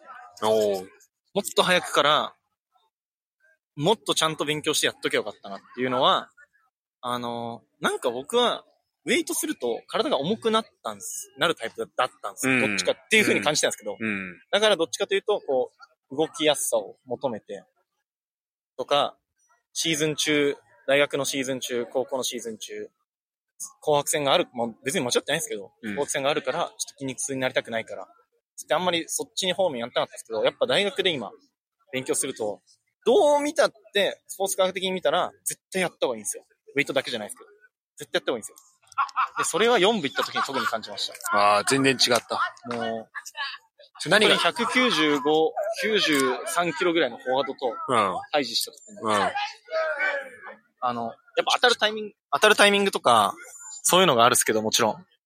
あるっすけど、やっぱベースとして、そういう筋肉をつけたりとか、ちゃんとね、あの、うんもうガンガンやれってことじゃなくて、ちゃんと勉強して、ちゃんとつければ、あの、スピードも上がるし、ちゃんと。じゃあそういうなんか、選手のベースとして、うん。多分そういうのがあると怪我も減るし。だからそういうベースとして一個必要なのと、あとはやっぱ、メンメンタルじゃないですか、最後は。ちょっと抽象的になってありますけど。うんそうだね。まあ話、このうん急、この打線を聞くとそれもすごい。全員メンタルみたいな。だから、勝て、勝てない試合もめっちゃ勝てないみたいな。でもやっぱメンタルは大事だと思うんですよ。いやなんか、こう、自分は一回逃げちゃった経験があるから、その、そのドイツ来てサッカーしたいって言って来てる子いっぱいいて、まあ上行くやつもいるんですけど、うんもちろん。頑張ってるやつもいっぱいいるし。でもやっぱどっかでドイツ語難しいから逃げちゃうじゃないですか。例えば。ドイツ語も大事なの分かってんのに。いや、ドイツ、サッカーだし、みたいな。うん。らそういう言い訳、これ多分自分にも言い聞かせてるんですけど、今今の自分に。ああ、そう。例えばサッカーあるから大学ちょっと、ああ、なるほど、でやって自分今後悔してるから、もっと頑張ればよかったっていうか、もっと確かに。詰め詰めでやってもよかったじゃんって今思うから、うん。結局はなんかそうなった時に、辛くなった時に立ち向かえるメンタルと、あとは運。まあ、うん。でも運はなんかまあ、本当に運ですけど、やっぱ、こう、僕は結構いい人に、ドイツでいろんないい人に会えて、助けてもらいながら生きれてるんで、それこそ、例えば、コウスケさんとか、まあ、ドクターやってる方がいるんですけど、コウスケさんいなかったら僕4分の時大学通えてないし、うん。泊まらせてくれたから、コウスケさん。そこはすごいよね。そういうのもあるし、やっぱ、運はでもまあ、その人の、類は友を呼ぶじゃ、呼ぶじゃないですけど、そういうことなんじゃないかなとは思いますうん。だから、人に優しくしようとか、するとか、なるほどね嘘つかないとか、確かに、は大事なのかなって思います。まあ、メンタルの方で言うと、まあ、その、語学喋れるかどうかってすごい直結してくるよね。そう、コミュニケーションだし。それもあると思います。うん。あるし、やっぱ、やっぱ、やっぱメンタルは、うん。なんすかね、めちゃめちゃ大事ですね。うん。その立ち向かうメンタルもそうだし、やり続けるメンタルもそうだし、ううまくいかない時に頑張るみたいなのもそうだし、うん僕は4分の時、怪我ままみれで、うん。で、まあ、ほん、まあ、別に後悔してるかって私してるけど、後悔してないかって私してないとも言える、まあ、ちょっと、どっちもみたいな状況ですけど、半年しかいなかったくて、全然試合も出れなくて。ってなった時に、結構メンタルにきつかったんですよ、正直。うん。あの、本当誰も知らない土地で超田舎だったんで、そういう場所でも立ち向かえるメンタルとかはやっぱ、なるほどね。大事。だうん。自分のメンタルの、なんていうんですか、回復方法を知っとくのも大事かなと思います。確かに自分がどういう状態になりやすくて、そこからどうやっていや、間違いない。戻す、持ってこれるか僕はそれを思いいます。うん。そうですね。僕は、ケルンから出て、本当にあの、外人が誰もいないとこ行って初めて思ったんですけど、うん。やっぱ好きです。いやいや。じゃあじゃあ。な何言ってたっけ？また編集めんどくさくなったっすね。大丈夫。これで。まあ、それで、何言ってたっけ？俺、何言ってたか自分が忘れちゃうんだよな、それ言われると。俺も今、飛んじゃった、若干。あれも、まあ、とりあえずメンタルっす。要はメンタル。そうね。すごい今いい話を聞いてたと思うんだけど。やっぱ、やっぱ、後ろでニーハオとか言ってるじゃないですか。そういうのを言っても、あの、イラつかないメンタル。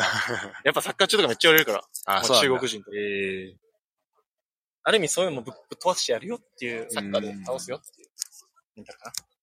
メンタルっす。まあ、これは自分に言い聞かせてます。うんメン。タルっす。自分が負けたとこはいっぱいあるから。っなるほどね。て感じで、はい。とりあえず。そんな感じですかね。多分、あ、そう。で、あとは運で言うと、なんか、その場所にいないと、まあ運はすごいあるけど、やっぱその場所にめっちゃわかるっすわ。いないと間違いないっすね。